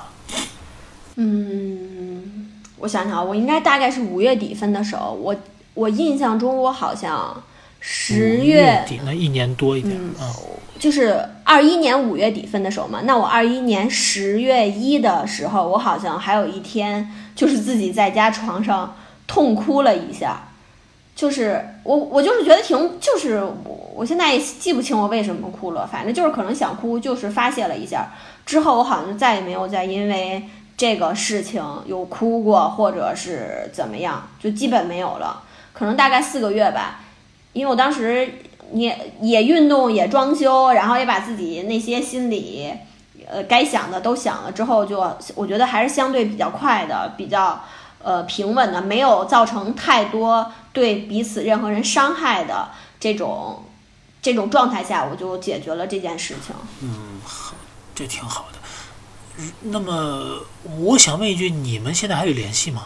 你跟嗯那个 X 没有，没有联系？没有，我完完全没有，我没有，就是我觉得成年人大家都很有默契，就是既然决定分手了，就你发了信息我没有回，那我也不会再给你发了，就是就是这样，谁都不会再给你发，就是都有朋友圈儿，也不会点赞或者怎么样，嗯，但是我觉得也不不会去删吧，嗯删不删的其实是不会点赞，你会你你会点点开看吗？我不会点开看，但是我记得可能差不多半年或者也不是半年，可能四五个月的时候，比如说他他不太爱发朋友圈，他偶尔发一条或者怎么样，我有的时候刷到我会心里咯噔一下，但是就就咯噔一下就咯噔一下，然后就过去了，我不会点开去看，没什么意义，我觉得。嗯嗯嗯。那我觉得这个还是你，我觉得你你还是一个非常非常能够就有自己的这个控制力的这么这么一个人啊。就是你看你这个之后能够坚持运动，能够嗯能够不暴食，能够不去世间 X 的朋友圈儿，嗯我觉得这个很多人都是都是做不到的。所以说你能够比较顺利的能够走出来，我觉得那也是顺理成章的一件事，因为你真的做到了。我相信很多人都未必能够做到的这个这个事情。我觉得就是你要更多的关注自己，而不是关注别人。嗯，是的，是的，对，是的。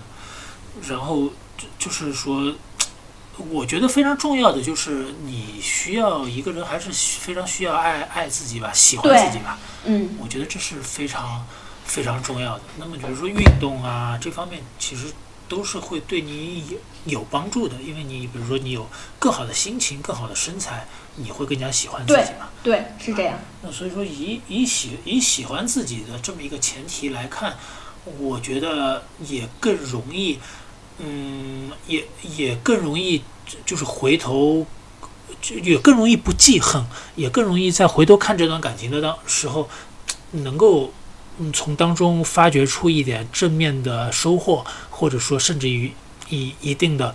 感激的心情去去看它，因为为什么？因为因为你喜欢你现在的自己啊，但你现在自己毫无疑问带着这一段感情的烙印嘛。那所以说你如果你喜欢自己的自己的嗯自现在的自己的话，你是要感激那段感情的。对对对，是这样的。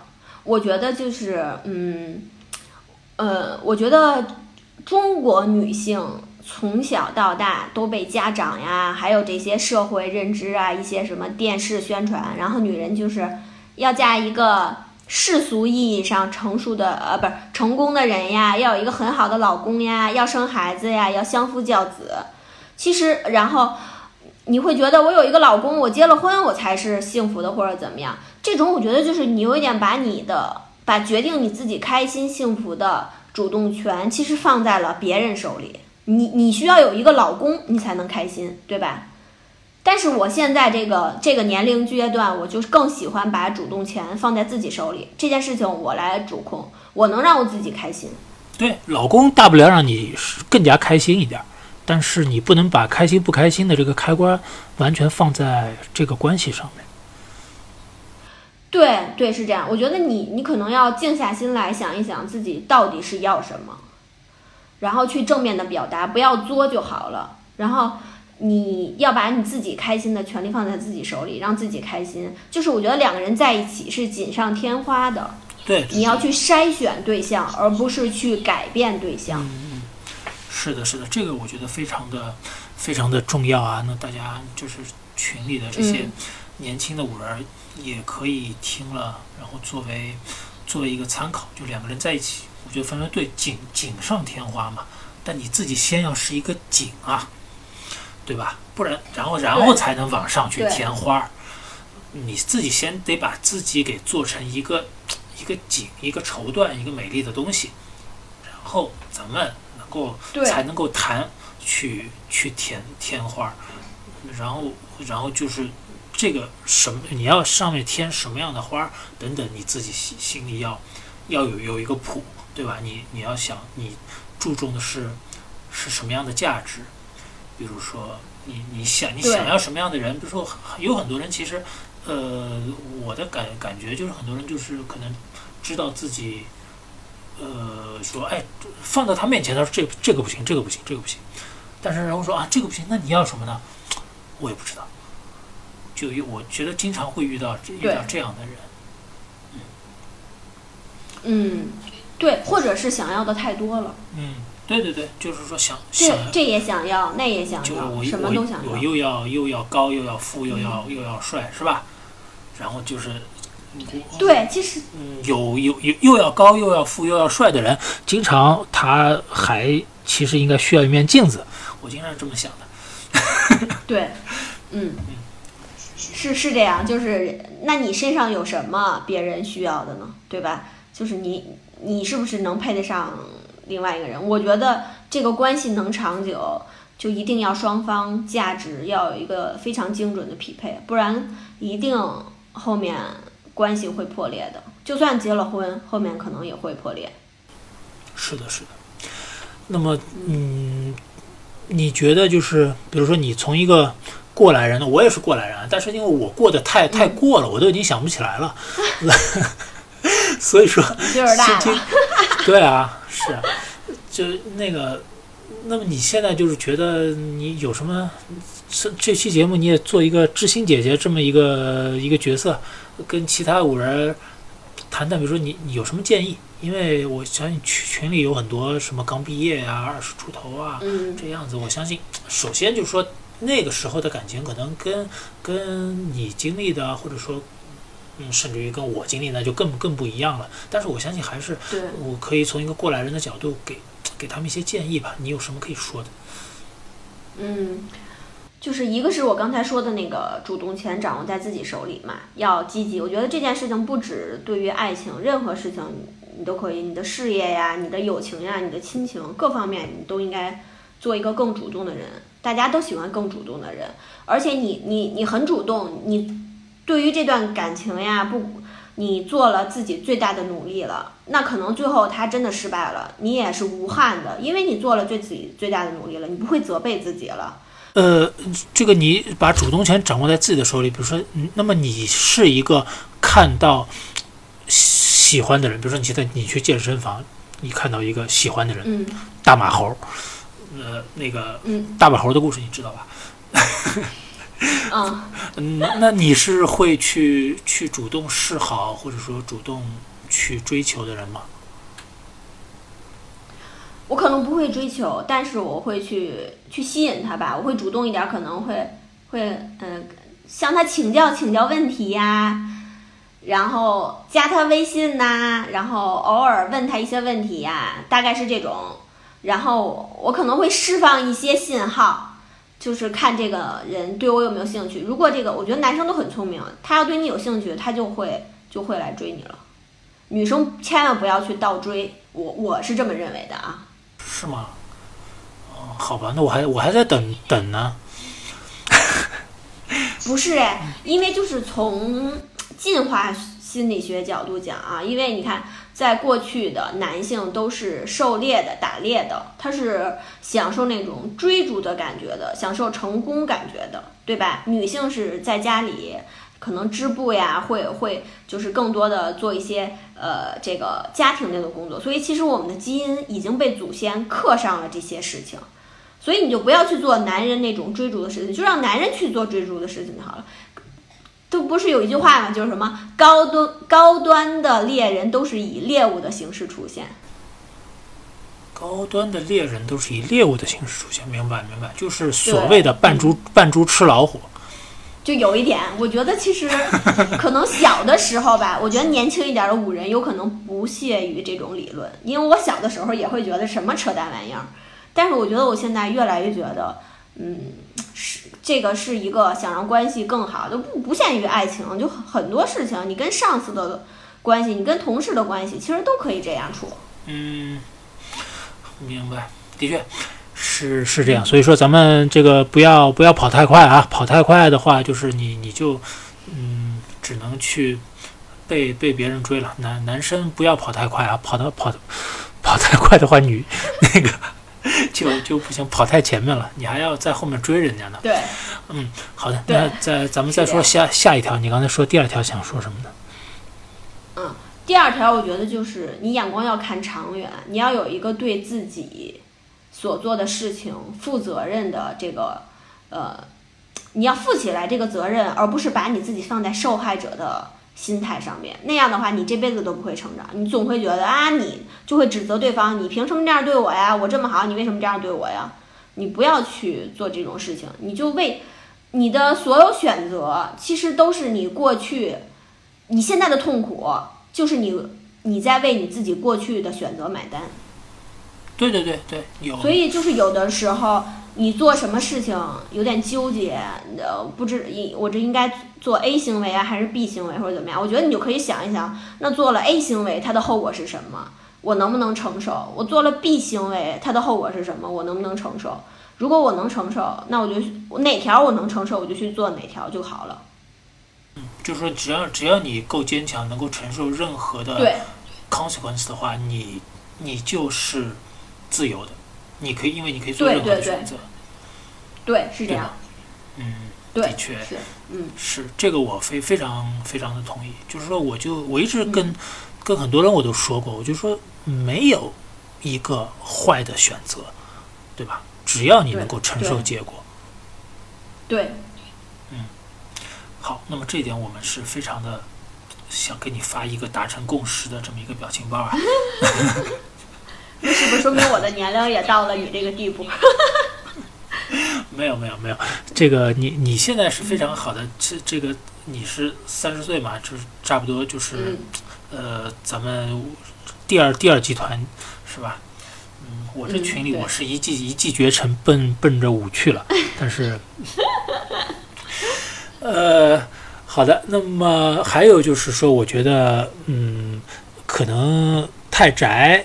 就是就现在这个现在的这个社会的这么一个问题啊，就是有很多呃，以前我记得年轻的时候，什么失恋啊，或者是什么，然后可会经常就是大学的时候就是很典型的嘛，就找找朋友喝酒，喝喝个什么嗯烂醉啊、这之类的。然后，但是现在一方面是整个的这么一个这么一个社会的这个时代更加数整个数码化了，或者是怎么样，呃，大家的你说你很多特别每天聊的朋友，然后你你今天才发现是第一次见面的，呃，嗯这这是一部分，然后另外一个就是可能也因为疫情啊等等，造成大家实际上的这个 physical 的见面更加少了一点儿。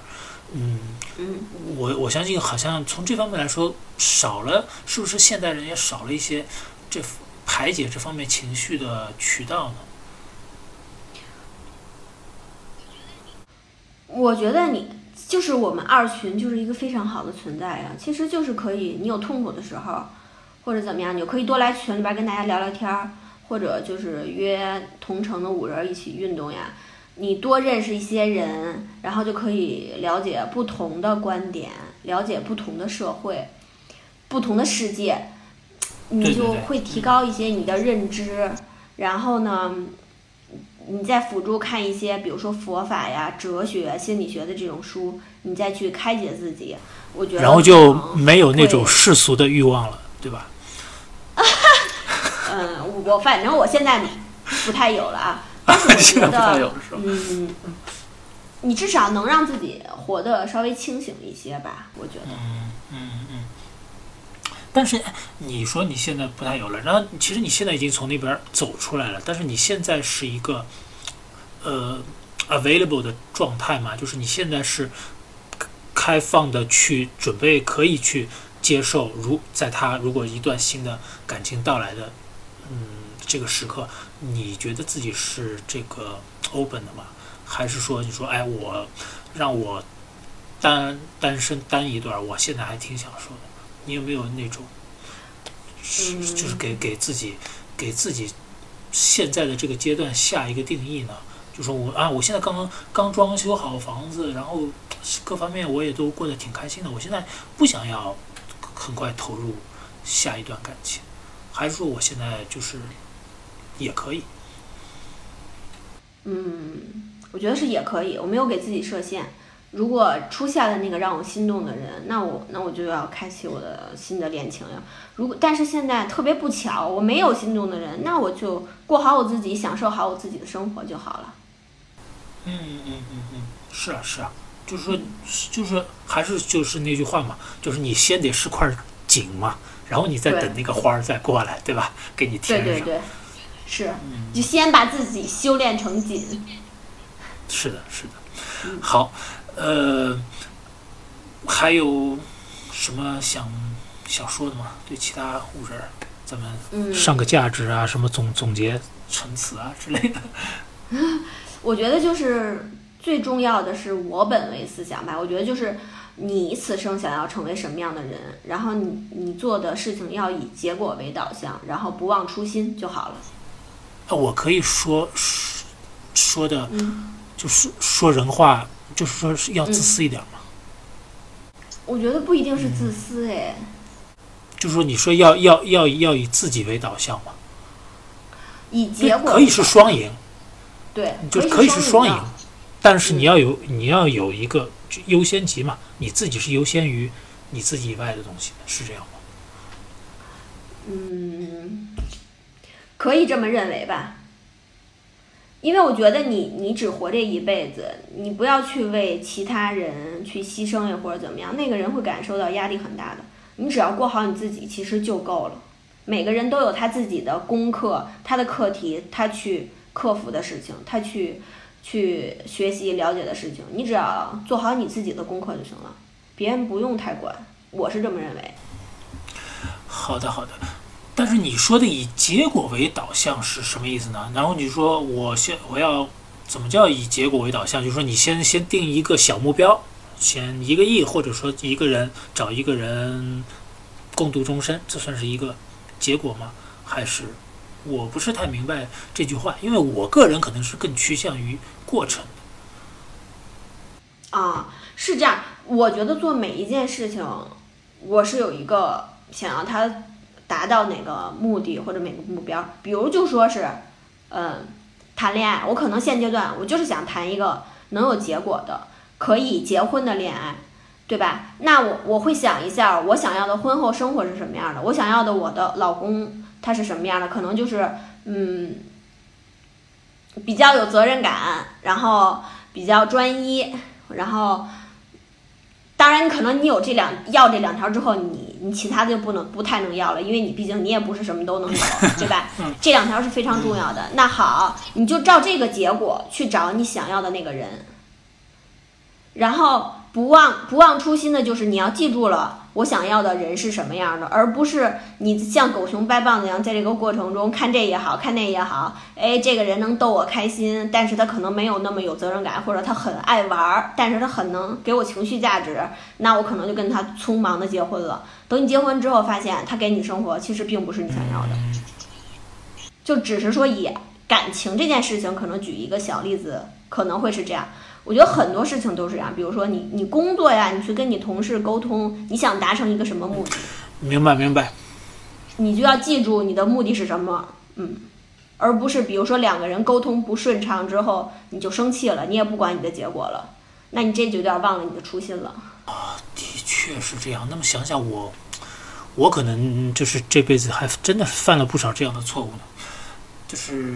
就是，就是说，举个例子来说，就是说，可能就是马拉松。你说你现在你今天想跑一个跑一个四小时的，对吧？但你为了达到一个这个四小时的目标，你就必须要以呃五分四十的配速，然后跑四小时，对吧？嗯。然后就，但是呢，就是说，但是对我来说，比如说我现在我这个跑道上面有一个大的下坡。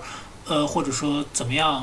我碰到了这，在这个跑步的过程当中，我我碰到了一个朋友，然后我以四分多钟的配速跟他跑了一段，然后我知道这个必将影响到我最后的成绩，因为我如果跟他以嗯以四分多钟的配速跟他跑了十公里之后，我后程肯定没劲儿了，我肯定跑不到四公里，呃，跑跑不到四小时。嗯。但是还是这句话呀，那我就接受吧。我在嗯这个这一段当中，我有一个陪伴我跑了这么一段的这么一个人，这一段当中我也挺享受的。然后我最后自己到终点的时候，可能是五个小时，但是 so what 对吧？嗯，我觉得也没有什么太大的问题。嗯。对，其实，嗯，你这样说，我觉得也很有道理。可能咱们两个就是关注点都不一样，你比较在意过程，我可能是更在意结果。嗯，对对对，有这样，毕竟世界上有很多很不一样的、很不一样的人嘛。这也是怎么说呢？这也是这个生命最可爱的地方，对吧？不然的话，你每天早上起来，你都知道要遇到什么样的人，哇，那。的确是很，也没有什么太大的意义。就是，就我记得，我记得倪匡有一本书吧，就是好像就是讲一个人是能够得到，好像是一个什么东西能够给人赋予一个超能力，就是能够知道他一辈子当中预知他一辈子当中发生的这个事情，然后所有得到这个宝物的人，其实最后都自杀了嘛，因为他的生活就像一张旧报纸，就是说，嗯就是我都读过了。但我每天早上我都要再读一遍，对吧？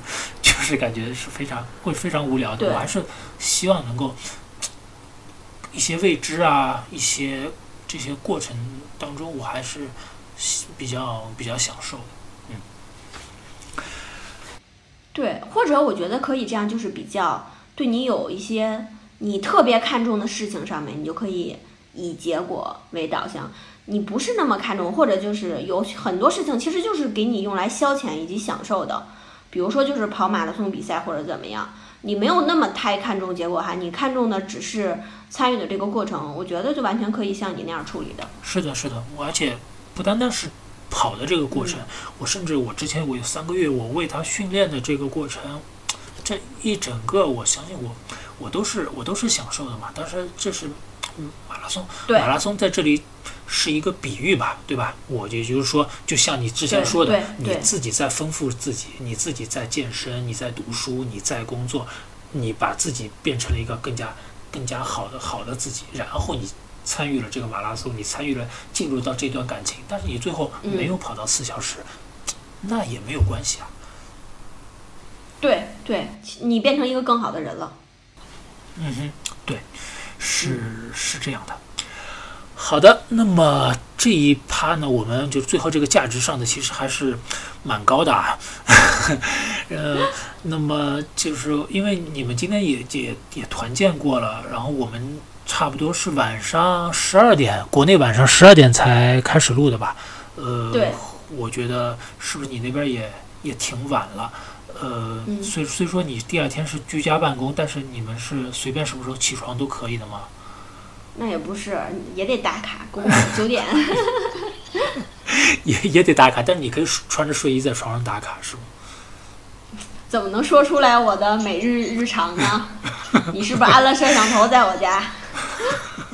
没有没有没有，呃，这个呃，好的，那我们这最最后一趴呢，是一个在之前的几期一开头的这几期我们的 Two Q 的音频呢，呃，也一个一个栏目，但是荒废了很久了，主要是我的问题啊，就我经常忘记，经常然后经常懒，就是希也希望能够呃，你给大家推荐一些，因为经常今天你给大家分享了一些你各方面工作啊或者感情方面的一些经验和建议，那么也可以给大家推荐一些你自己喜欢的东西吧，然后让我相信，呃，从这方面也可以了解一个人啊，比如说你喜欢的书啊、电影啊、什么运动啊这些，嗯，都可以跟大家分享一下。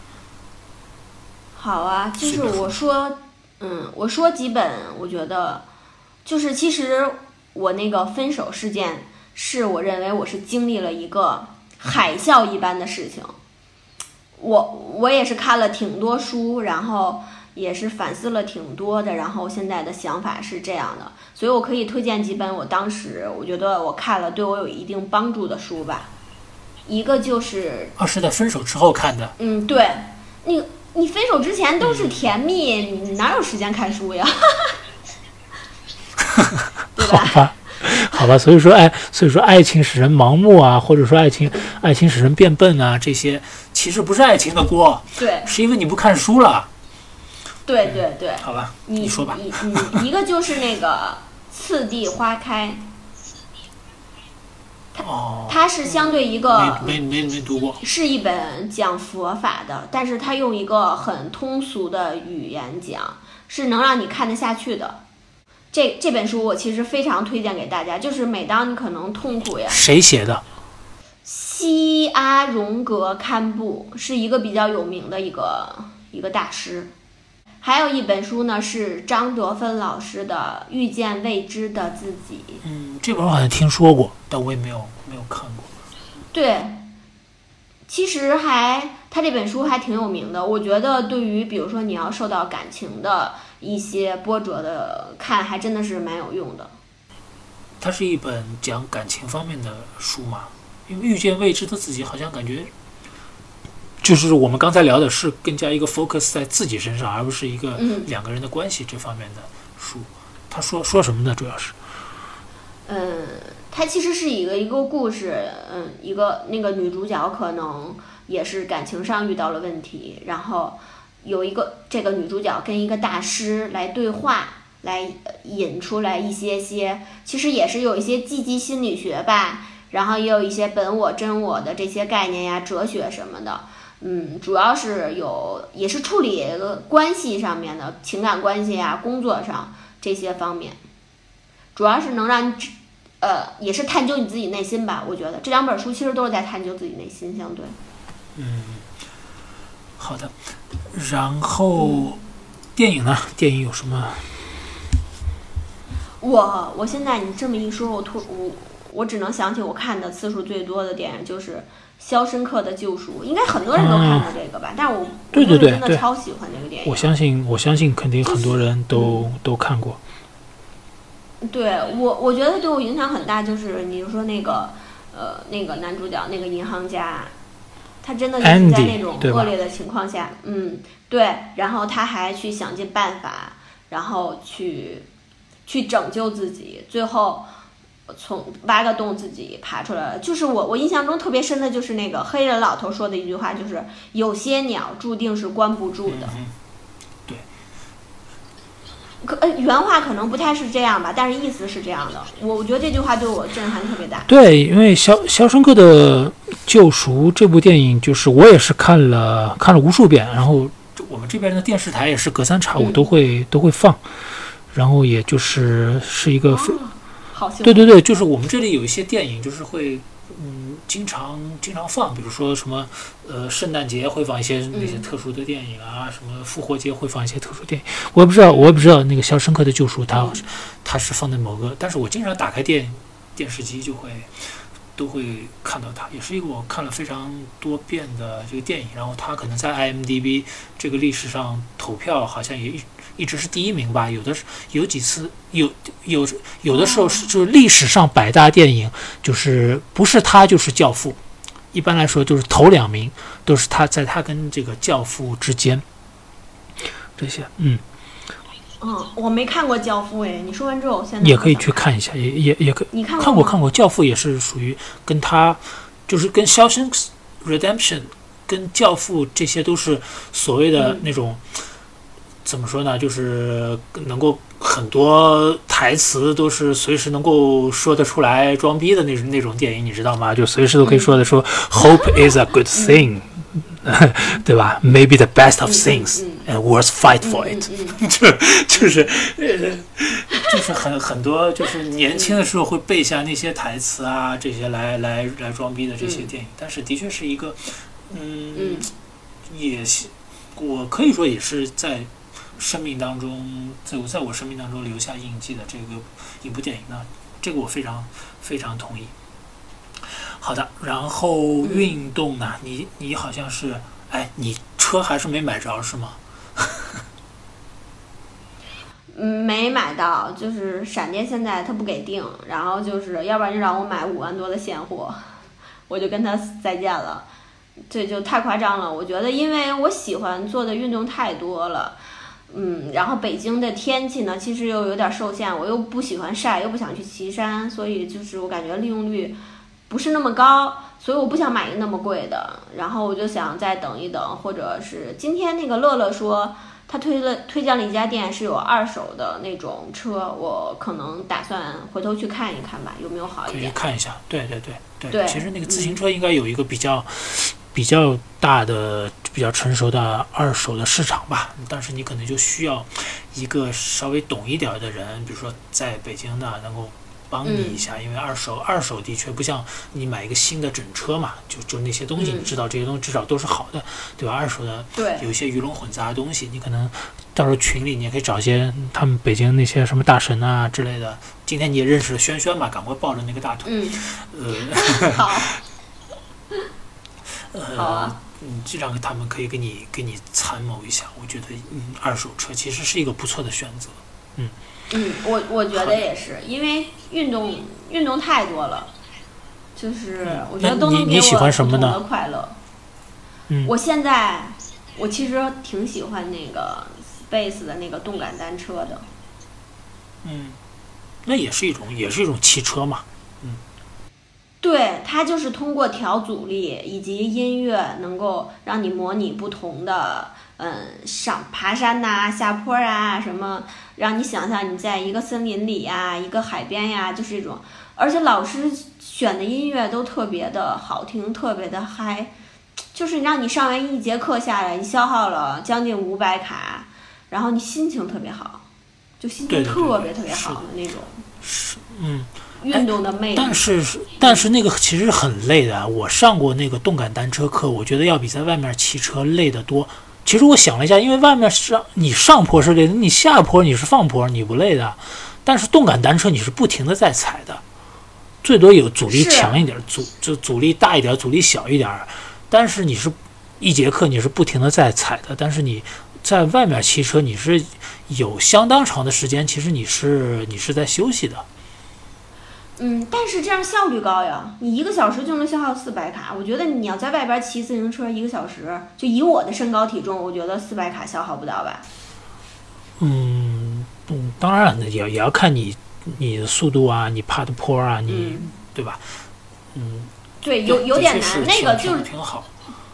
对那个是分分就也不是分分钟，就四十五分钟，我的手表一般就是四百、四百八九、五百卡这种，就是效率很高，就特别适合那种因为心率多的人标标得上标得上去嘛。我在外面骑车就是挺难把心率标到，比如说三区以上啊，很难。我今天骑了六十公里，然后回来一看，平均心率一百二啊，这样子，那就是啊，那我觉得已经挺高的了。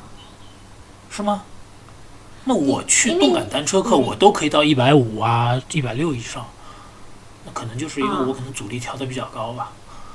对我，我差不多动感单车课也能到那儿，但是我在北京骑车，红绿灯特别多，你心率还没起来呢，你就要停啊，那那是对对对对对吧？就是这个环境。我是嗯基本上就两两三公里我就出城了，因为我们这儿城市也小啊嘛。然后然后基本上我就骑的这，在骑车的这么整个一个过程当中，我都是又不也不会有红绿灯，也碰碰不到其他什么人，就一个人在那猛、嗯猛骑。对，所以你有地理优势，但是北京就它这个现实北京不太允许。嗯嗯，北京就是就是可以到外面去爬山嘛。你看他们骑公路车那些人，等你到时候如果有车的话，也可以尝试一下那种。然后我觉得你好像还挺喜欢那种那种团课的是吗？对，就是那个 Keep 它有一个线下课，那个 Keepland 有那种莱美的课程呀，是那种什么有氧拳击操呀，或者一些杠铃操，我其实也很喜欢上那些课，所以我还挺喜欢约着五人儿一块儿去跟我上团课的。你跟谁去过了没有？现在？我现在我跟丫丫去过，然后我跟默默本来一直约好想去 Space，但是就是因为嗯疫情呀，我们约的那会儿是疫情，然后 Space 没开，后来呢我们俩就又跑步了，就还没有提上日程，但是一直也说想要去，因为这些团课吧，肯定你要找你就住在附近的人，因为大家上班也都挺忙的，所以其实也不太好碰。明白明白。好的好的，那么希望你们北京的五人儿就多多团建，嗯，多我我就是看你们见面吃吃喝喝的跑步啊什么的，我看着也都也都挺高兴的。那我们我们群也，对吧？五人那个颜值也都特别高，然后我看着也就是挺嗯挺享受的。哎，你你可以让那个轩轩还去呢，他好像他好像去那个什么孙吧之类的那种那种课。哦，是吗？我我不知道，我下次可以问问他。但是他毕竟是个异性，你知道吧？我有点尴尬。没事，他他跟他女朋友一起去。嗯，我可以，对我去，我可以给他们去当电灯泡，我无所谓的。是的，是的，射射牛嘛，你要想你要想你你姓牛，希望能成为社牛。我们还今天我们吃饭的时候还都提到你，大家都很期待跟你见面。哎，是啊，赶快这个疫情，希望能够赶快过去，那么也希望能够回国，一定到时候肯定到北北京来找你们见面一下。好啊，好啊，期待等你来哦。好的，那么要天安门在等你，加油！天安门对，那么要不我们今天就先聊到这儿，好吗？嗯，好啊，非常现在也，国内也都很晚了，你也赶快早点休息吧。那么我希望能够我们的艺术总监能够在他呃生孩子之前给我再剪一期啊，然后我看看能够能不能早点上线，好吧？啊，那就、嗯，这太感谢大顺了。是是是，那就先先这样，我们就可以把这个音频那个停了，然后你到时候我就待会儿微信跟你说怎么发给我，好吗？好啊，好啊好，拜拜那就这样，拜拜，谢谢，再见。好，拜拜。